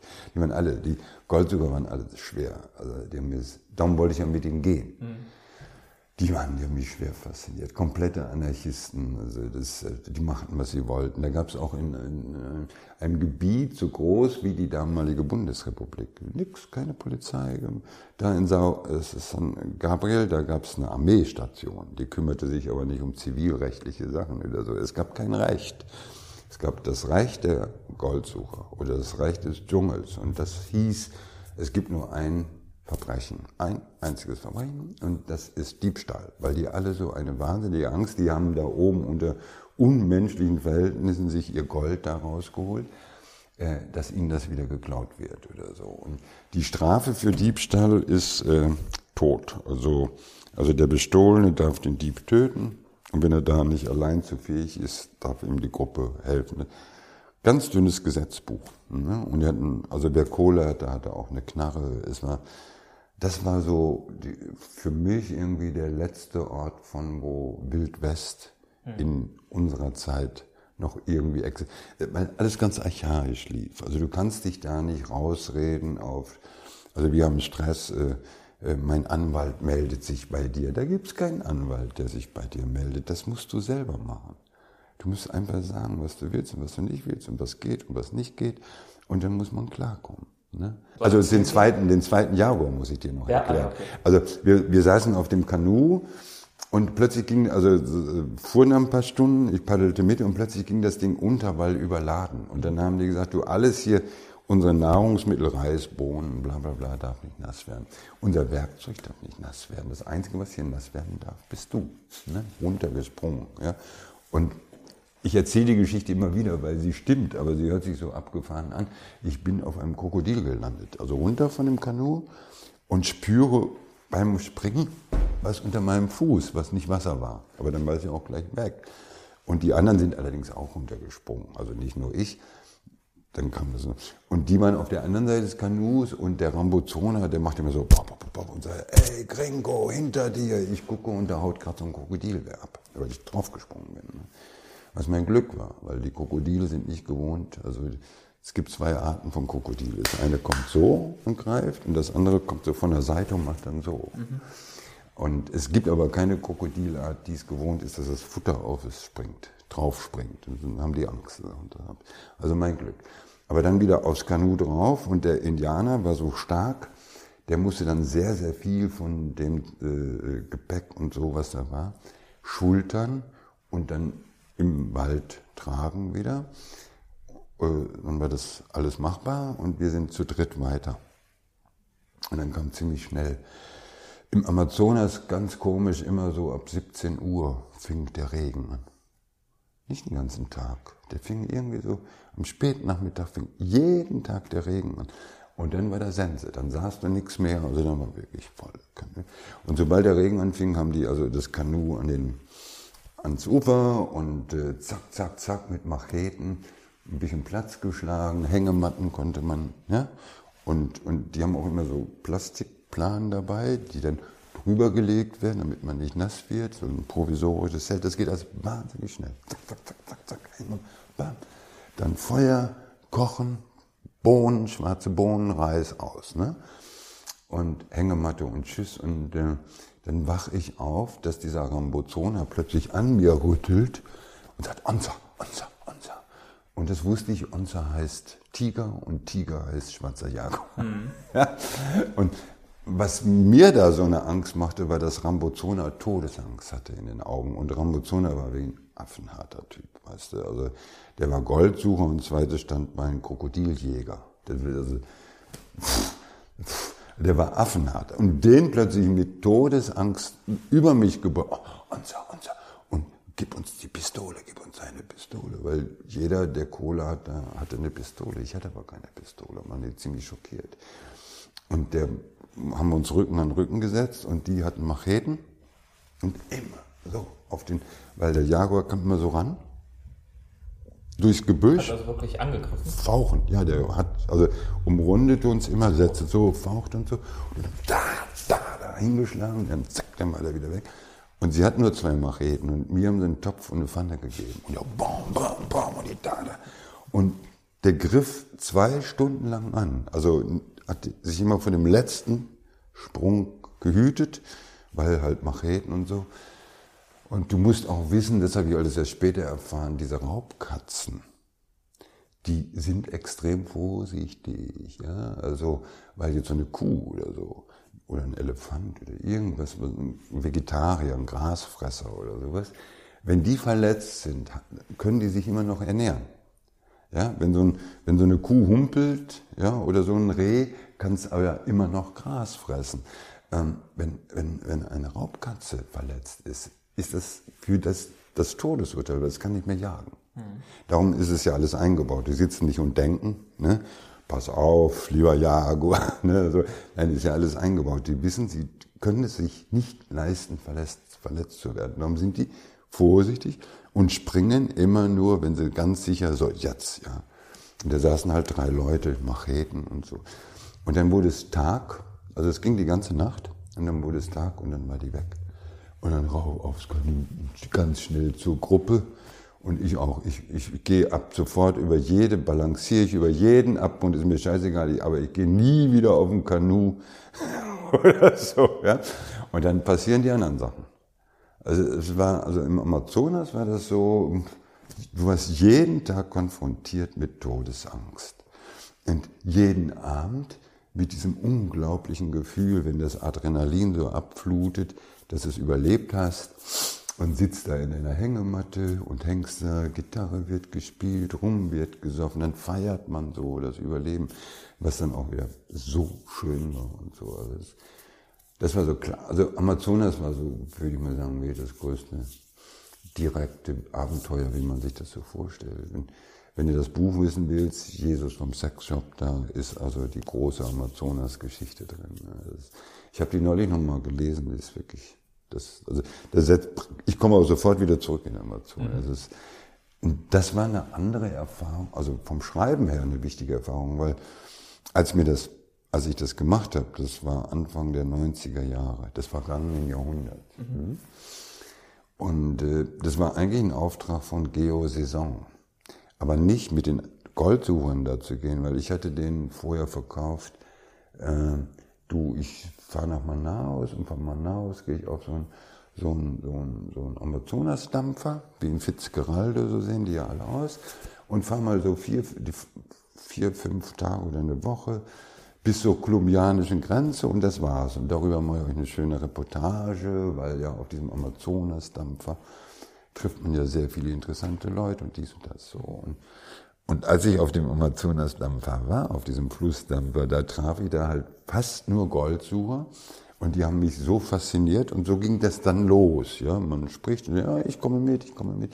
Nur für Geosaison war das dann so, das ist ja, das ist ja, ähm, das ist ja ein Reisemagazin. Für, und da sollen Leute, da sollen Reisen drinstehen, die Leute irgendwie nachmachen können. Und als ich da angehe, das, nee, das ging ja. Und ich habe es auch da, das war der eine Grund. Und der andere Grund war, dass ich nicht schaffte, äh, das ganze Erleben da, ich war da zwei Wochen, äh, in eine Reportage der Länge, die, die ich schaffte das dann nicht. Und ich habe denen gesagt, lass uns drei Folgen machen. So über die Monate. Ne? So. Ich habe das jedenfalls damals nicht hingekriegt zu schreiben. Und geschrieben habe ich es dann 20 Jahre später.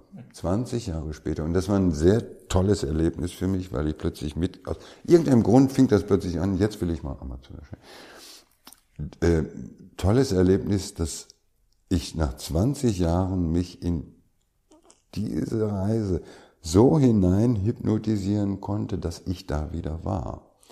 Und, und äh, ich war jeden Tag froh, also wenn ich morgens aufwachte, oh, heute gehe ich wieder in den Wald und dann war zack, alles abgeschlossen. Weil, ne? Und ich war nachher, als ich dann durch war mit der Geschichte, richtig traurig. Jetzt muss ich wieder aus dem Wald raus. So, ne? Aber das war ein großes Erlebnis. Ey, das geht. Nach 20 Jahren kannst du noch so reingehen. Ne? Und das war ja, für mich fürs Schreiben sehr wertvoll mhm. mitzukriegen, dieses Prinzip. Dass es nicht immer frisch sein muss. Und die Gefahr, die hat es dir natürlich dann leichter gemacht beim Schreiben. Die Gefahr, die du dort gespürt hast. Aber dann auch wieder gespürt. Und wie, wie ist für dich das Thema Angst und Gefahr grundsätzlich, wenn du deine Zielorte aussuchst? Versuchst du dem doch eher aus dem Weg zu gehen oder suchst das du da kommt, das ist, ist auch ein bisschen unterschiedlich. Früher, früher habe ich gerade das umgekehrt ausgesucht. Also, weil ich irgendwie suchte Abenteuer, ich suchte den Thrill. Ich, suchte, ich habe auch oft erfahren, dass hinter der Angst die geilen Geschichten lagen. Weil Ich eigentlich vor jeder, aber es kommen ja auch viele Geschichten, also jetzt als Journalist kamen viele Geschichten einfach so angeflogen, äh, wo du dann sagen konntest, ja, mache ich oder mache ich nicht. Also Beispiel Mitte der 80er Jahre, als AIDS aufkam.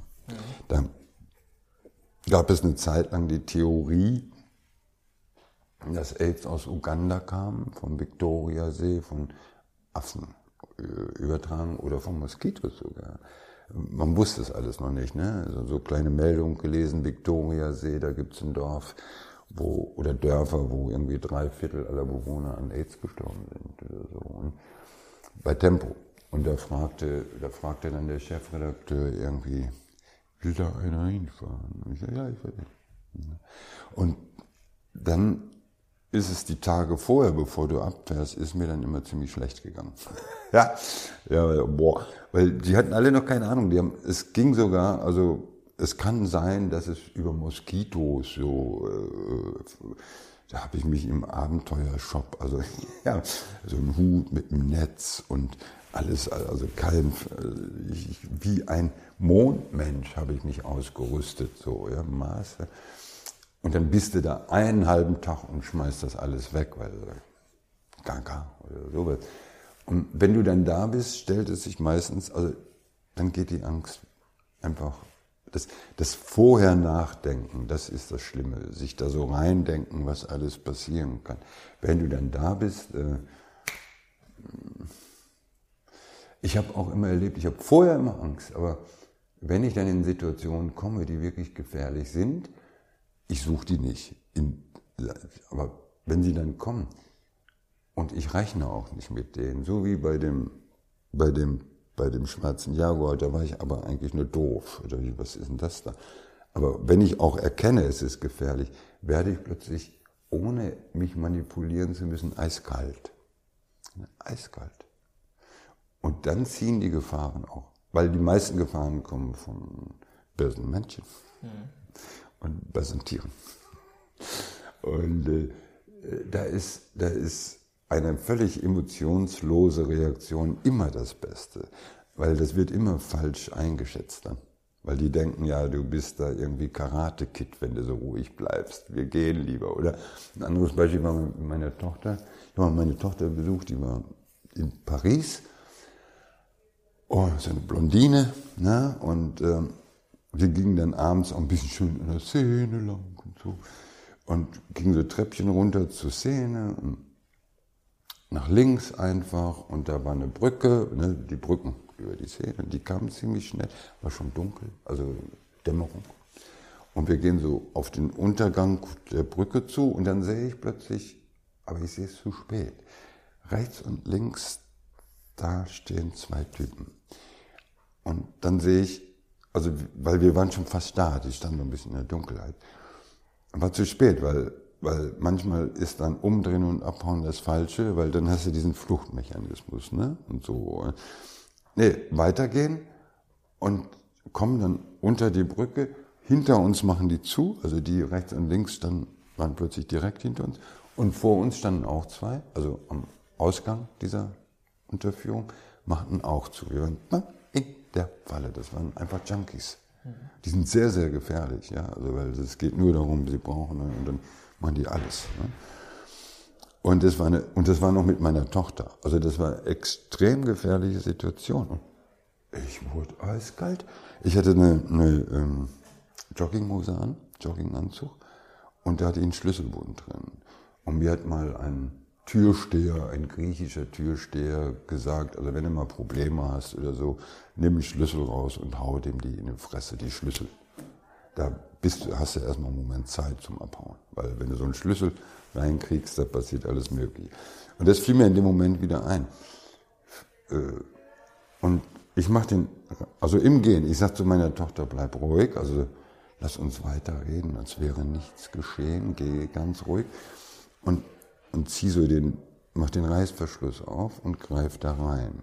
Und das haben die, die haben A gehört, Reißverschluss auf, haben meine Hand gesehen, die da reingeht und haben wahrscheinlich gedacht, äh, Bulle.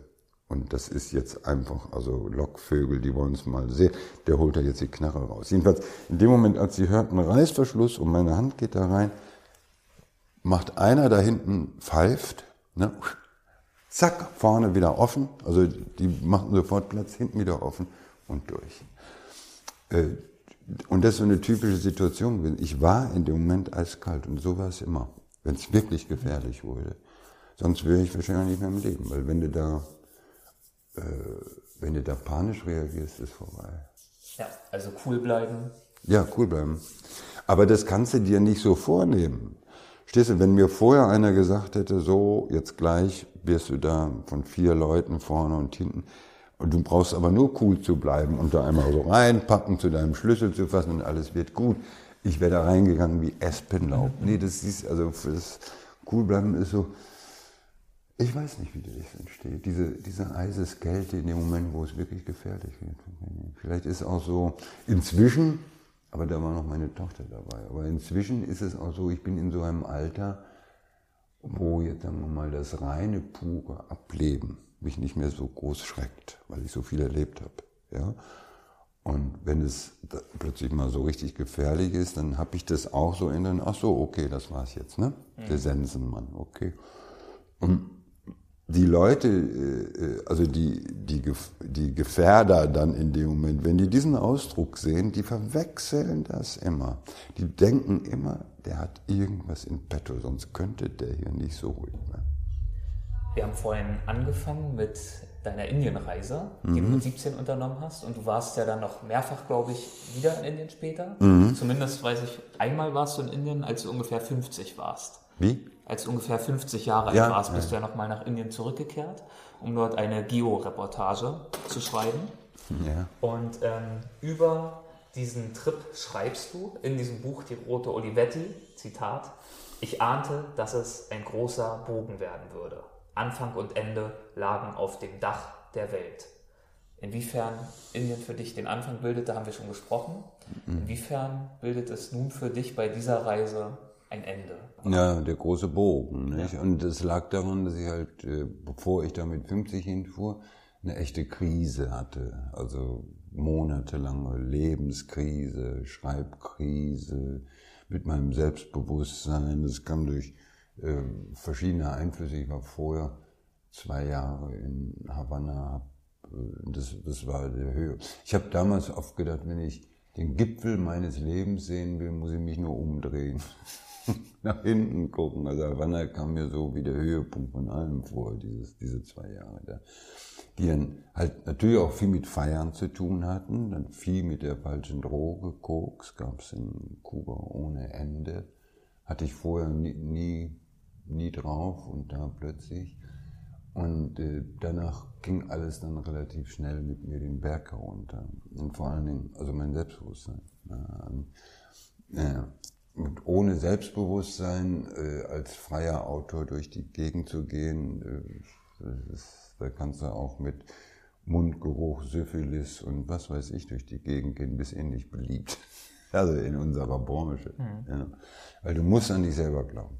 Wenn du nicht an dich selber glaubst, kriegst du nichts. Kannst du nirgendwo reingehen und sagst, ich mach das, glaubt dir kein Schwein, dass du das hinkriegst, weil die kriegen das mit, ob du an die, ob du es nur spielst, das Selbstvertrauen, oder ob das einfach da ist. Klar mache ich das. So. Ne?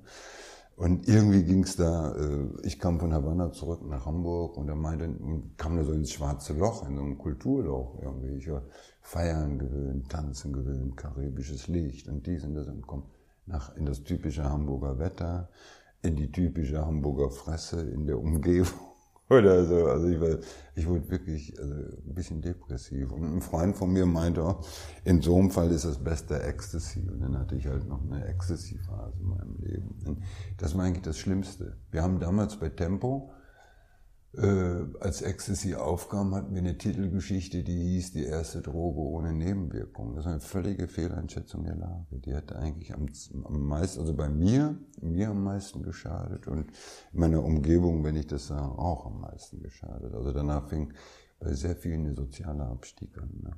ab. Der soziale Abstieg an. Mhm. Also ich war total durch, ich war irgendwie in down and down and down we go. Ich ging in den Keller irgendwie und kriegt und sammle und kriegte plötzlich von Geo einen Job. Äh, ich hatte denen die Idee vermittelt. Die wollten ein Indian Special machen, Himalaya Special, ob ich nicht eine Idee hätte und so. Und okay, ich will das genau das machen. Was ich schon mit 17 eigentlich machen wollte, mal so mit dem Wander-Yogi, mit dem Wander-Sadhu ohne Ende äh, durch, durch den Himalaya ziehen. Und, äh, das fanden die dann gut. Und auf dem Flug dahin habe ich das so gedacht, schon mal, das fing alles in Himalaya an. Da hattest du die Idee mit 17, du wirst Schreiber und, äh, und jetzt scheint alles irgendwie den Bach runter zu gehen. Und das war dann so ein Ahnen. Aha, also da wirst du dich entweder wieder erholen oder auch nicht. Das, das war, da kommt zu einem wichtigen Punkt.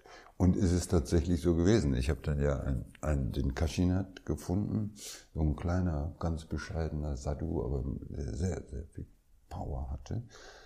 Und nach ein paar Wochen mit dem Rumgehen war dieses, das ist, das ist ja so, so sensibel, dieses Schalterchen in einem, was mal auf Plus oder auf Minus steht. Also jedenfalls bei mir ist es sehr stark so. Wenn es auf Plus steht, alles klar. So, ja, Kraft da, Hoffnung da, Glaube an dich selbst da, es geht immer weiter da, ja, brauchst nur aufzustehen, wieder da und so. Und wenn es auf Minus steht, äh, drumherum alles dieselbe Situation, aber es ging, es ging. Und nach diesen zwei Wochen mit ihm, oder wie lange das war, stand ich wieder komplett auf Plus. Ich war, ich kam vom Himalaya raus und hab, boah, ja. Dann ging auch was völlig Neues los. Dann habe ich das mit den Büchern begonnen. Ja, und, und Journalismus wurde dann immer, also am Anfang war es halt noch so halbe halbe.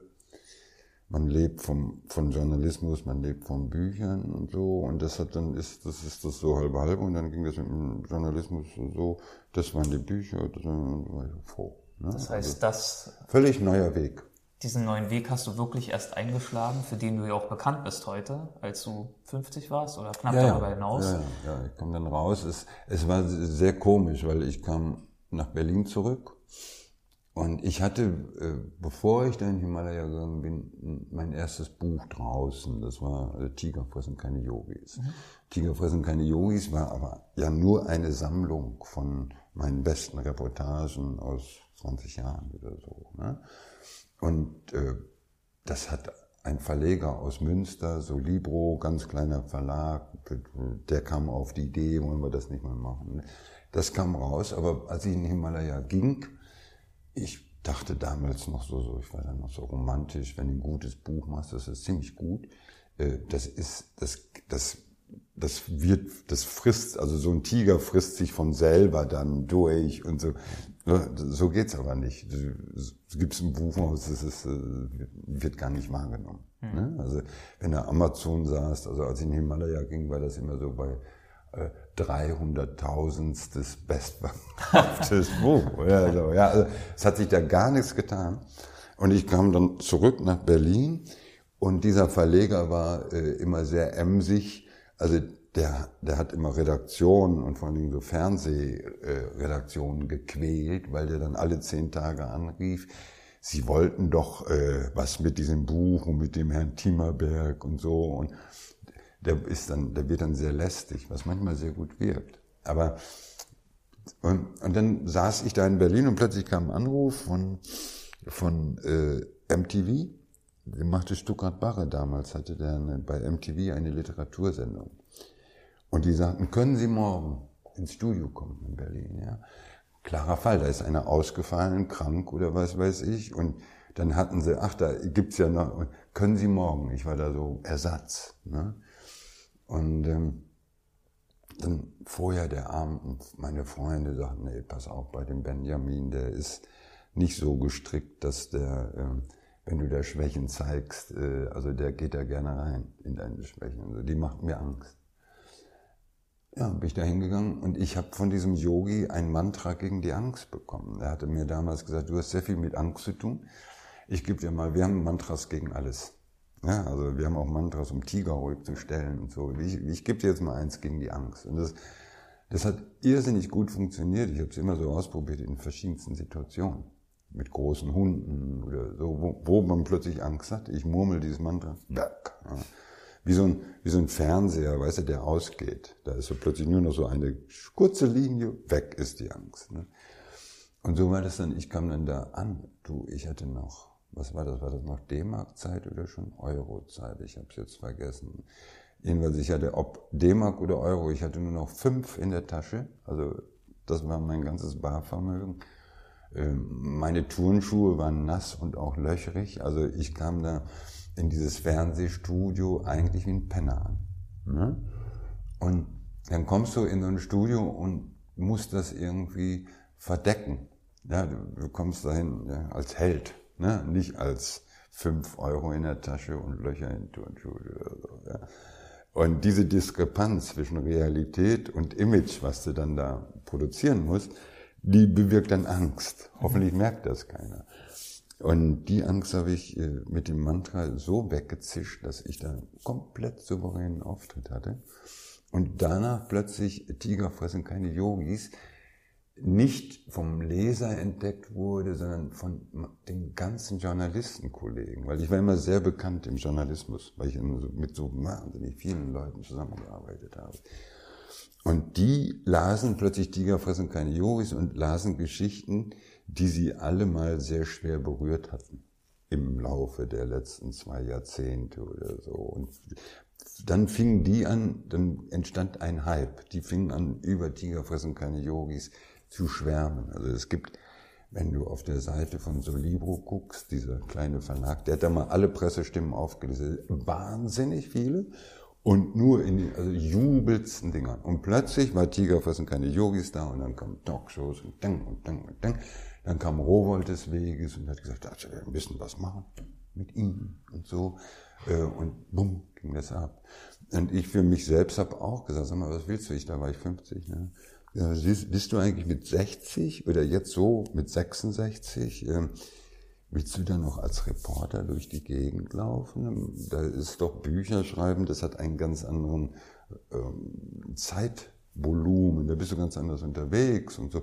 Mach das doch. Und dann habe ich mich auf die Bücher gesetzt und das, ist, das, und das fing mit dem Himalaya an. Das war ein mhm. ganz neuer äh, was würdest du sagen, durch das Bücherschreiben und auch durch die größere Bekanntheit, die ja damit einhergegangen ist, inwiefern hat sich dein Leben dadurch verbessert, verändert, verkompliziert? Ja, verbessert ist die Freiheit des Arbeitens. Also ich, ich habe für ein Thema ein ganzes Jahr Zeit sozusagen. Und, äh, das, und dann das Schreiben ist natürlich auch, wenn du, wenn du ein ganzes Buch Platz hast, äh, kannst du ganz Außerdem die, die journalistischen Vorgaben beim Journalismus, die sind manchmal halt so eng. Und beim Bücherschreiben hast du das ganze Leben als mhm. Thema. Du kannst hoch und runter in dich und wieder raus und so. Und bist nicht so Themen, themenabhängig. Äh, ja. Und was ich eben schon am Anfang sagte, ist, dass du dann mitkriegst, ey, die Bücher bleiben ja fast ewig. Ja, also wirklich, es geht mir, ich kriege manchmal so Nachrichten, ich lese gerade das und das, bin voll bei dir und so. Und für mich ist das zehn Jahre her. Und trotzdem weiß ich, ey, da ist irgendwo ein Mensch, den kenne ich nicht und so. Der ist gerade ganz mit mir. Und das sind inzwischen sehr, sehr viele. Ja, mhm. also, und ich bin, ich bin so, ich selbst bin ich. Ich vergesse das, dass ich bekannt bin. Ich habe so viele Probleme, immer so privat und dies und das. Ne? Äh, ja, und dann vergesse ich das. Aber äh, ich werde relativ häufig angesprochen auf irgendeinem Bahnsteig. Hallo, boah, ich kenne alle deine Bücher und so. Oder bei, bei Wie fühlt sich das dann an? Ist das hm? eine Belästigung für dich? Nein, so äh, wenn, wenn es kurz und schmerzlos ist. Also so auf so einem Bahnsteig, kurz bevor ich in den Zug steige, und dann kommt einer und sagt, boah, du hast mir so viel gegeben und boah, wie schön ist das. Und dann, ah ja, tschüss, alles klar, Zug. Und dann sitze ich da und das war ja schön. Ja? Wenn es jetzt aber so ist, also wenn mich einer zu fassen kriegt in irgendeiner Kneipe und dann geht, äh, dann kann das ein bisschen lästig werden, mhm. ja, weil, weil ich bin dann nicht immer in Stimmung. Und Und es ist ja auch so, dass das, was Schreiben ist, ich habe da immer ein und dasselbe Beispiel, das ist wie so Filterkaffee kochen. Also du oben kommt Unmenge Wasser rein und unten kommt so ein Espresso raus. Also so viel Wasser und das ist dann der Espresso. Und das ist Schreiben, das ist Verdichten. Und das bin ich ja nur beim Schreiben. Aber in meinem normalen Leben bin ich eigentlich da oben das Wasser. ja, und, und, und äh, das ist mir dann peinlich. Also ja, die Leute gucken mich an und großer Hero und nee, ich habe äh, Das passiert aber nicht, wenn es auf dem Bahnsteig passiert oder irgendwo im Flughafen und man nur so Hallo, dann ist es einfach eine schöne Bestätigung. Ja? Also, also du hast das alles nicht umsonst gemacht. Mhm. Ne? Du hast auch Leuten damit gegeben. Also ich habe einmal eigentlich eigentlich fast das Größte, was ich da erlebt habe, auf einer Lesung, glaube ich, in Erfurt. Da kommt so ein Typ zu mir, ich habe seinen Namen vergessen, nach der Lesung und sagt, boah, das hat mir mein Leben gerettet. Und ich sage, boah, mein Leben Und er hatte mir erzählt, der war auf, ähm, wie heißt das nochmal, Eis, wie heißt das nochmal, die neue Droge, diese... Crystal Meth nicht, oder? Crystal Meth, Doch, ja, okay. Crystal Meth. Und dann hat aber seine Freundin wurde schwanger und dann wusste er, ich muss das jetzt aufhören. Und dann habe ich aufgehört, hat er gesagt. Und ich frage ihn, wie hast du aufgehört? Ja, mit deinen Büchern. Und das hat mich dann so, meine Güte, ja, also das, das hätte ich aber nicht für möglich gehalten. Und dann kriegt natürlich mein Arbeiten nochmal für mich einen anderen Sinn. Mhm. So, ja, das hat was gebracht, ja. Und bei Lesungen treffe ich relativ viele Menschen, die mir so solche Erlebnisse erzählen. Oder sie erzählen, in Düsseldorf kam jetzt eine Dame an mit so einer Tasche. Die hatte sämtliche Bücher von mir da drin zum Signieren. Oder wann war das gestern? Ich weiß nicht, irgendwo, gestern oder vorgestern kam auch einer und sagte, nee, vorvorgestern in Solingen. Da sagte einer, äh, ich habe die und die Reise gemacht, habe schon wieder vergessen, wohin. Ich glaube, eine Schiffsreise war das. Und auf dieser Reise hat er sämtliche Bücher von mir gelesen. Ja, also, das ist geil. Mhm. Also das, das, und das hast du nicht mit dem Journalismus. Weil die Geschichten, das ist alles wirklich Tagesgeschäft und verschwindet. Also war die Empfehlung der inneren Stimme, als du 17 warst in Indien, eine gute Empfehlung? Das war genau die richtige Empfehlung. Aber ich wüsste nicht, was es mir hätte raten können. Gitarre spielen, ich weiß nicht, ob das Gitarre spielen. Dazu kommen wir jetzt vielleicht fast abschließend, weil wir haben natürlich äh, nur einige Themen anschneiden können, obwohl wir jetzt schon eine Weile hier zusammensitzen. Mhm. Deswegen würde ich vorschlagen, dass wir jetzt zum Abschluss nochmal okay. ein paar Stichworte durchgehen. Du kannst gerne trotzdem ein bisschen weiter noch ausführen, aber sozusagen Assoziation, ich nenne einen Begriff und wir schauen einfach, was dir dazu mhm. in den Sinn kommt. Mhm. Was fällt dir denn ein zum Thema Jimi Hendrix? Jimi Hendrix, Jimi Hendrix, Jimi Hendrix, Jimi Hendrix, Jimi Hendrix, Jimi Hendrix. Das kann ich jetzt nicht so sagen, weil es wird sofort wieder eine irrsinnig lange Geschichte, weil ich habe mit Jimi Hendrix eine sehr, sehr lange Geschichte eigentlich, weil ich wollte ihn immer treffen, als er noch lebte. Mhm und habe es nicht geschafft irgendwie, hat es nicht geklappt. Und als, als er gestorben ist, war ich ein paar Häuser weiter in Notting Hill Gate, aber aus Zufall. Mhm. Und hatte in dieser Nacht LSD genommen. Und in der Nacht ist er gestorben. Und später habe ich jemanden getroffen, der mir gesagt hat, hör mal, also dieser LSD-Freak Hendrix, wenn der gestorben ist. Und da gibt es eine schamanische äh, Theorie des Seelenjumping. Das heißt, ein Mensch stirbt und seine Seele springt einfach in den nächstbesten und macht als schwarzer Passagier weiter. Und du warst auf LSD, als der drei Häuser weiter gestorben ist, so ganz klar, dass diese LSD-verliebte Seele mal kurz durch die Mauern gezischt ist und bei dir eingefahren ist. Und dann habe ich angefangen, Gitarre zu spielen. Das ist so Jimi Hendrix. Aber du hast dann ein Stück weit von Jimi Hendrix in dir zu spüren gehofft. Äh, ich habe das dem mit 17 bist du manchmal ein bisschen doof oder was weiß ich. Und ich habe dem das erstmal so abgenommen. Ich habe gedacht, aha, die Seele von Jim Hendrix ist in mir. Ne? Inzwischen bin ich da nicht mehr so. du hast, glaube ich, mal gesagt, du hast vielleicht das Gefühl von ihm bekommen durch dieses Seelenjumping, aber leider nicht die Technik. Ja, ja. Oder anders. Ja, also was, eher, was ne? hast du, wenn du die Seele von ja. Hendrix in dir hast? Du hast das Feeling, aber nicht die Technik. Ja. ich habe halt immer, ich habe auch nie geübt, weil ich habe immer da weitergemacht, wo Jimmy aufgehört hat. Abenteuer. Was ist für dich ein Abenteuer? Ach, das ist Abenteuer. Wenn du, wenn, wenn du in Dinge hineingehst, die du nicht durchplanen kannst. Ne? Wo, wo, also eben halt keine Pauschalreise oder auch eine Individualreise, wo, wo alles geklärt ist, so der normale Alltag, wo alles nach, äh, abläuft nach Uhr und so. Und wenn du in Dinge gehst, wo du nicht weißt, ja. wo es nicht weißt wo in völlig neue Welten hineingehst, was du noch nicht kennst. Das ist Abenteuer. Und wenn ich Abenteuer versucht habe zu wiederholen, hat das natürlich nie funktioniert, weil ich es ja schon kannte. Marihuana-Legalisierung. Ja, das ist meine Ehe für alle. Also das ist, da werde ich genauso jubeln wie die Schwulen, nach der, nachdem sie heiraten durften. Oder so. Obwohl ich dann auch äh, möglicherweise gar keinen Marihuana mehr rauchen werde. Das ist dann egal. Aber ich bin seit 40 Jahren fühle ich mich komplett diskriminiert. Also der, der Mutiismus in diesem Land verbietet, also ich finde es völlig gar Es ist so lächerlich. Es ist, es ist um uns herum, der Damm ist gebrochen. Ne? Kalifornien hat legalisiert Anfang des Jahres. Kanada legalisiert Mitte des Jahres in Europa um uns herum, Tschechien, äh, die Schweiz, Spanien, alle sind so auf dem Weg in die Legalisierung. Nur hier musst du dir noch die Muttis anhören. Das ist wirklich Mutiismus vom Feinsten. Und Alkohol ist viel gesundheitsschädlicher. Ja, das ist inzwischen, die, für die Wissenschaft ist das überhaupt keine Frage mehr. Ja, die haben, was die, die haben, guck mal, die haben lange Zeit keine Geld, kein Geld für die Forschung gekriegt bei Mariana.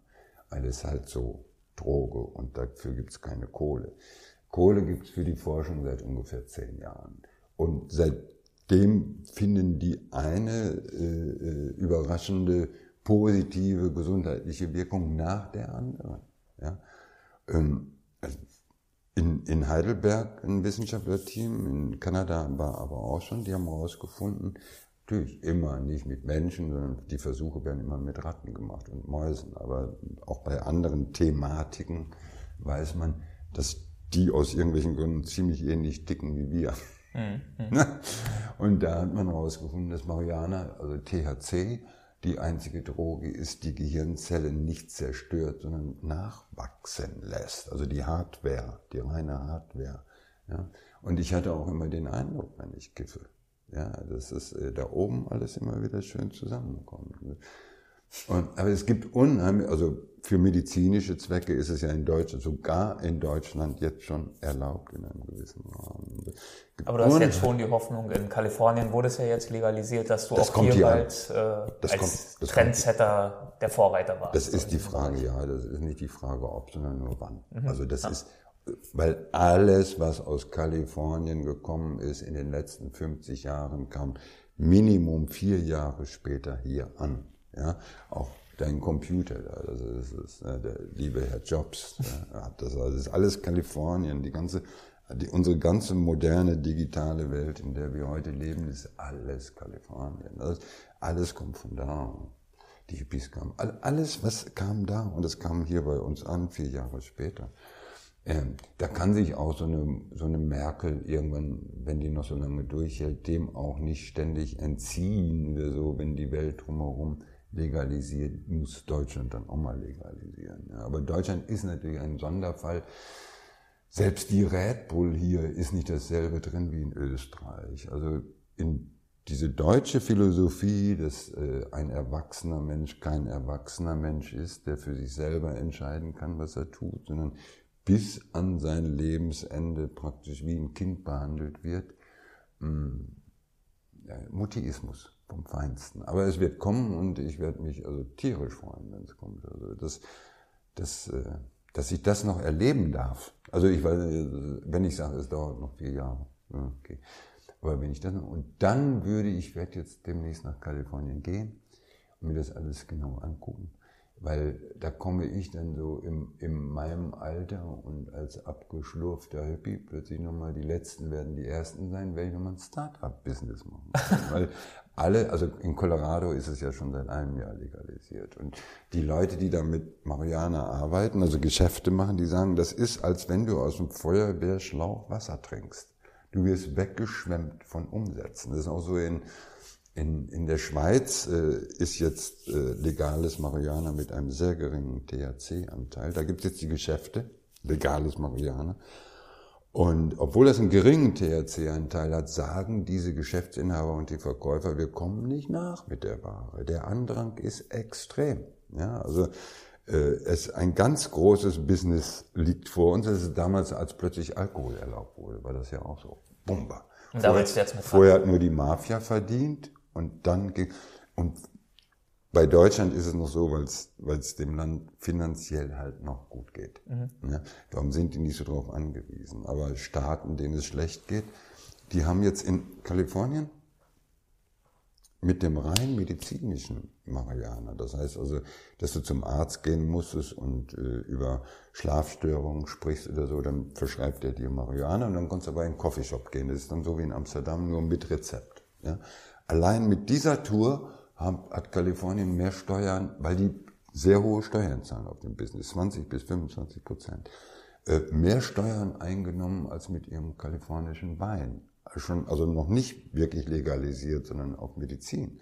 Und in Colorado ist das inzwischen so, der Staat jubelt. Die kriegen wahnsinnig viele Einnahmen. Und da kommt Deutschland auch nicht irgend, also ist sowieso so, wenn alles drumherum legalisiert, dann kann hier Mutti sagen, was er will und so. Das wird dann durchgezogen. Mhm. Man ist, ist ja auch nicht einsehbar, warum soll nur die Mafia dran verdienen? Was soll das? Und wenn du jetzt mal so gesamtgesellschaftlich äh, denkst, was passiert, die Diskussion, wenn die Computer alles übernehmen, was ja mehr und mehr und mehr tun werden. Also wir werden ja weniger und weniger und weniger arbeiten müssen oder so.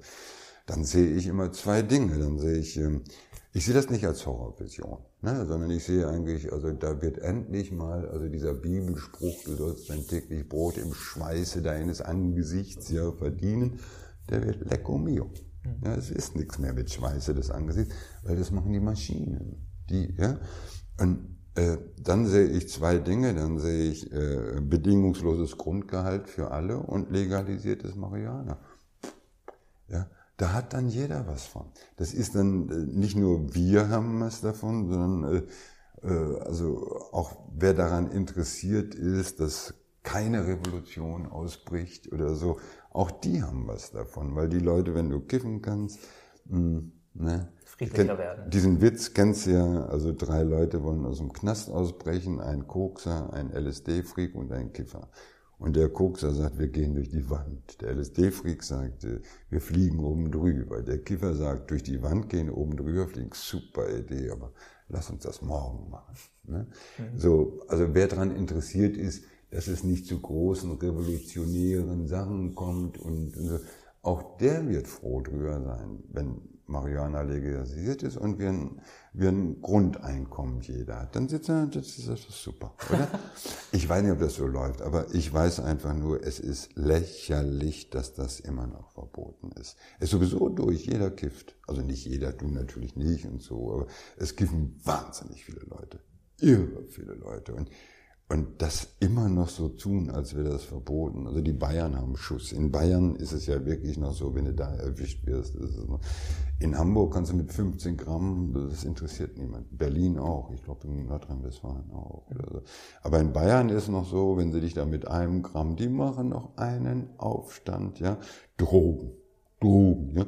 Aber wenn die zum Oktoberfest gehen, die kippen sich voll mit, mit Bier und Alkohol und Schnäpsen. Und ich bin immer, ich habe das immer nie eingesehen. Wir können doch keine Alkoholkonsumenten des Haschisch verbieten. Was bilden die sich ein? Was glauben die denn? Das ist besser? Also es wird kommen. Ich bin da ganz, ganz sicher. Und ich bereite mich vor. Ich weiß, ich weiß noch nicht ganz, ich wäre gerne Gärtner, aber ich habe keinen Grün. Weißt du, also ich würde gerne die Pflanzen und so. Ähm. Aber du machst bald schon mal eine Marktforschung drüben in Amerika? Was da ich mache Marktforschung, weil was ich so gelesen habe, es sind ja auch bekannte Rapper und alle und, und Schauspieler sind alle plötzlich in diesem Startup-Business in Amerika. Man viele Leute jetzt mit. Und irgend so ein Rapper hat Bonbons gemacht mit DHC. Oder so, weil die ja alle nicht mehr rauchen wollen. Ne? Also Bonbons, Kekse, Dauerlutscher. Ich habe neulich gedacht an, an Tee, also an Marihuana-Tee im Beutel, weißt du, den du dann so kaufst und einfach nur zack, heißes Wasser drauf, Zucker, Honig oder so. Also so, oder dann habe ich gedacht, Zucker, Zucker, Zucker. Einfach, also wo man dann so raufträufelt, also in der Fabrik oder Machen ja auch die Maschinen. Tropf, Tropf, Tropf, Tropf, Tropf. Zucker. Marihuana-Zucker. Das wäre natürlich das Einfachste. Also du trinkst Kaffee oder einen Tee und machst ein Zuckerchen da rein. Wupp. Ja? So bin ich im, äh, in Colorado haben die Hotels, tierisch teure Hotels, Wellness-Hotels, 350 Dollar die Nacht oder so. Da gehst du aber dann in eine Marihuana-Sauna oder Dampfbad. Da gehst nur ins Dampfbad, wirst massiert, alles was da dampft ist THC und so. Äh, die machen alle eine unglaubliche Kohle gerade. Und ist super. Und da bin ich noch so am, natürlich, ich hätte, weißt du, am liebsten so, ja, so einen kleinen Coffeeshop, ja. Und, und da sitze ich. Was steht denn für dich ansonsten in den nächsten ein, zwei Jahren an? Außerdem, Na, schreiben außer ohne Ende. Also ich, ich schreibe jetzt, ich schreibe jetzt gerade also diese Geschichte, wo ich wieder nach Kathmandu gegangen bin und mit Yogi Kashinath nochmal aufzusuchen, wegen meinem Mantra gegen die Angst, ob das alles so cool war die letzten 15 Jahre. Und dann nach Kalifornien, das sind ja alles, also ich denke ja keine Reise an, ohne den Gedanken, also ich, ich weiß gar nicht, was ich zuerst denke, ein Buch schreiben oder Reise. Also mhm. es ist, es ist immer komplett gekoppelt. Also da hätte ich jetzt äh, zwei Bücher vor mir. Ne? Reist du dann auch mit diesem Koffer? Ja, natürlich. Den habe ich in, in Rio erst dann, also eine, eine Wonne fürs Auge. Und, das ist so geschmackvoll. Anlass, Anlass für Freude überall, wo ich mit dem hinkomme. Ach, ist das Spider-Man. Und so. Auf dem Kofferband im Flughafen, ich erkenne ihn sofort. Es gibt überhaupt kein, keine Irritation mehr, weil viele Koffer sehen so ähnlich aus. Oder so. Nee, das ist mein Köfferchen. Sehr schön. Helge, ich bedanke mich. Das war sehr interessant und unterhaltsam. Ja. Besten Dank. Tschüss. Danke.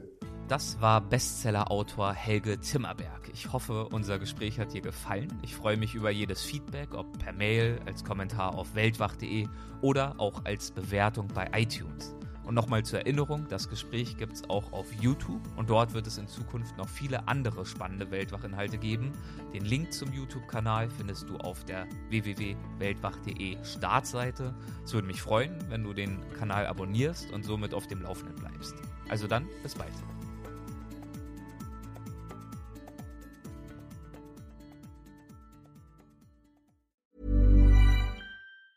Ever catch yourself eating the same flavorless dinner three days in a row? Dreaming of something better? Well, HelloFresh is your guilt-free dream come true, baby. It's me, Kiki Palmer. Let's wake up those taste buds with hot, juicy pecan-crusted chicken or garlic butter shrimp scampi. Mm. Hello Fresh.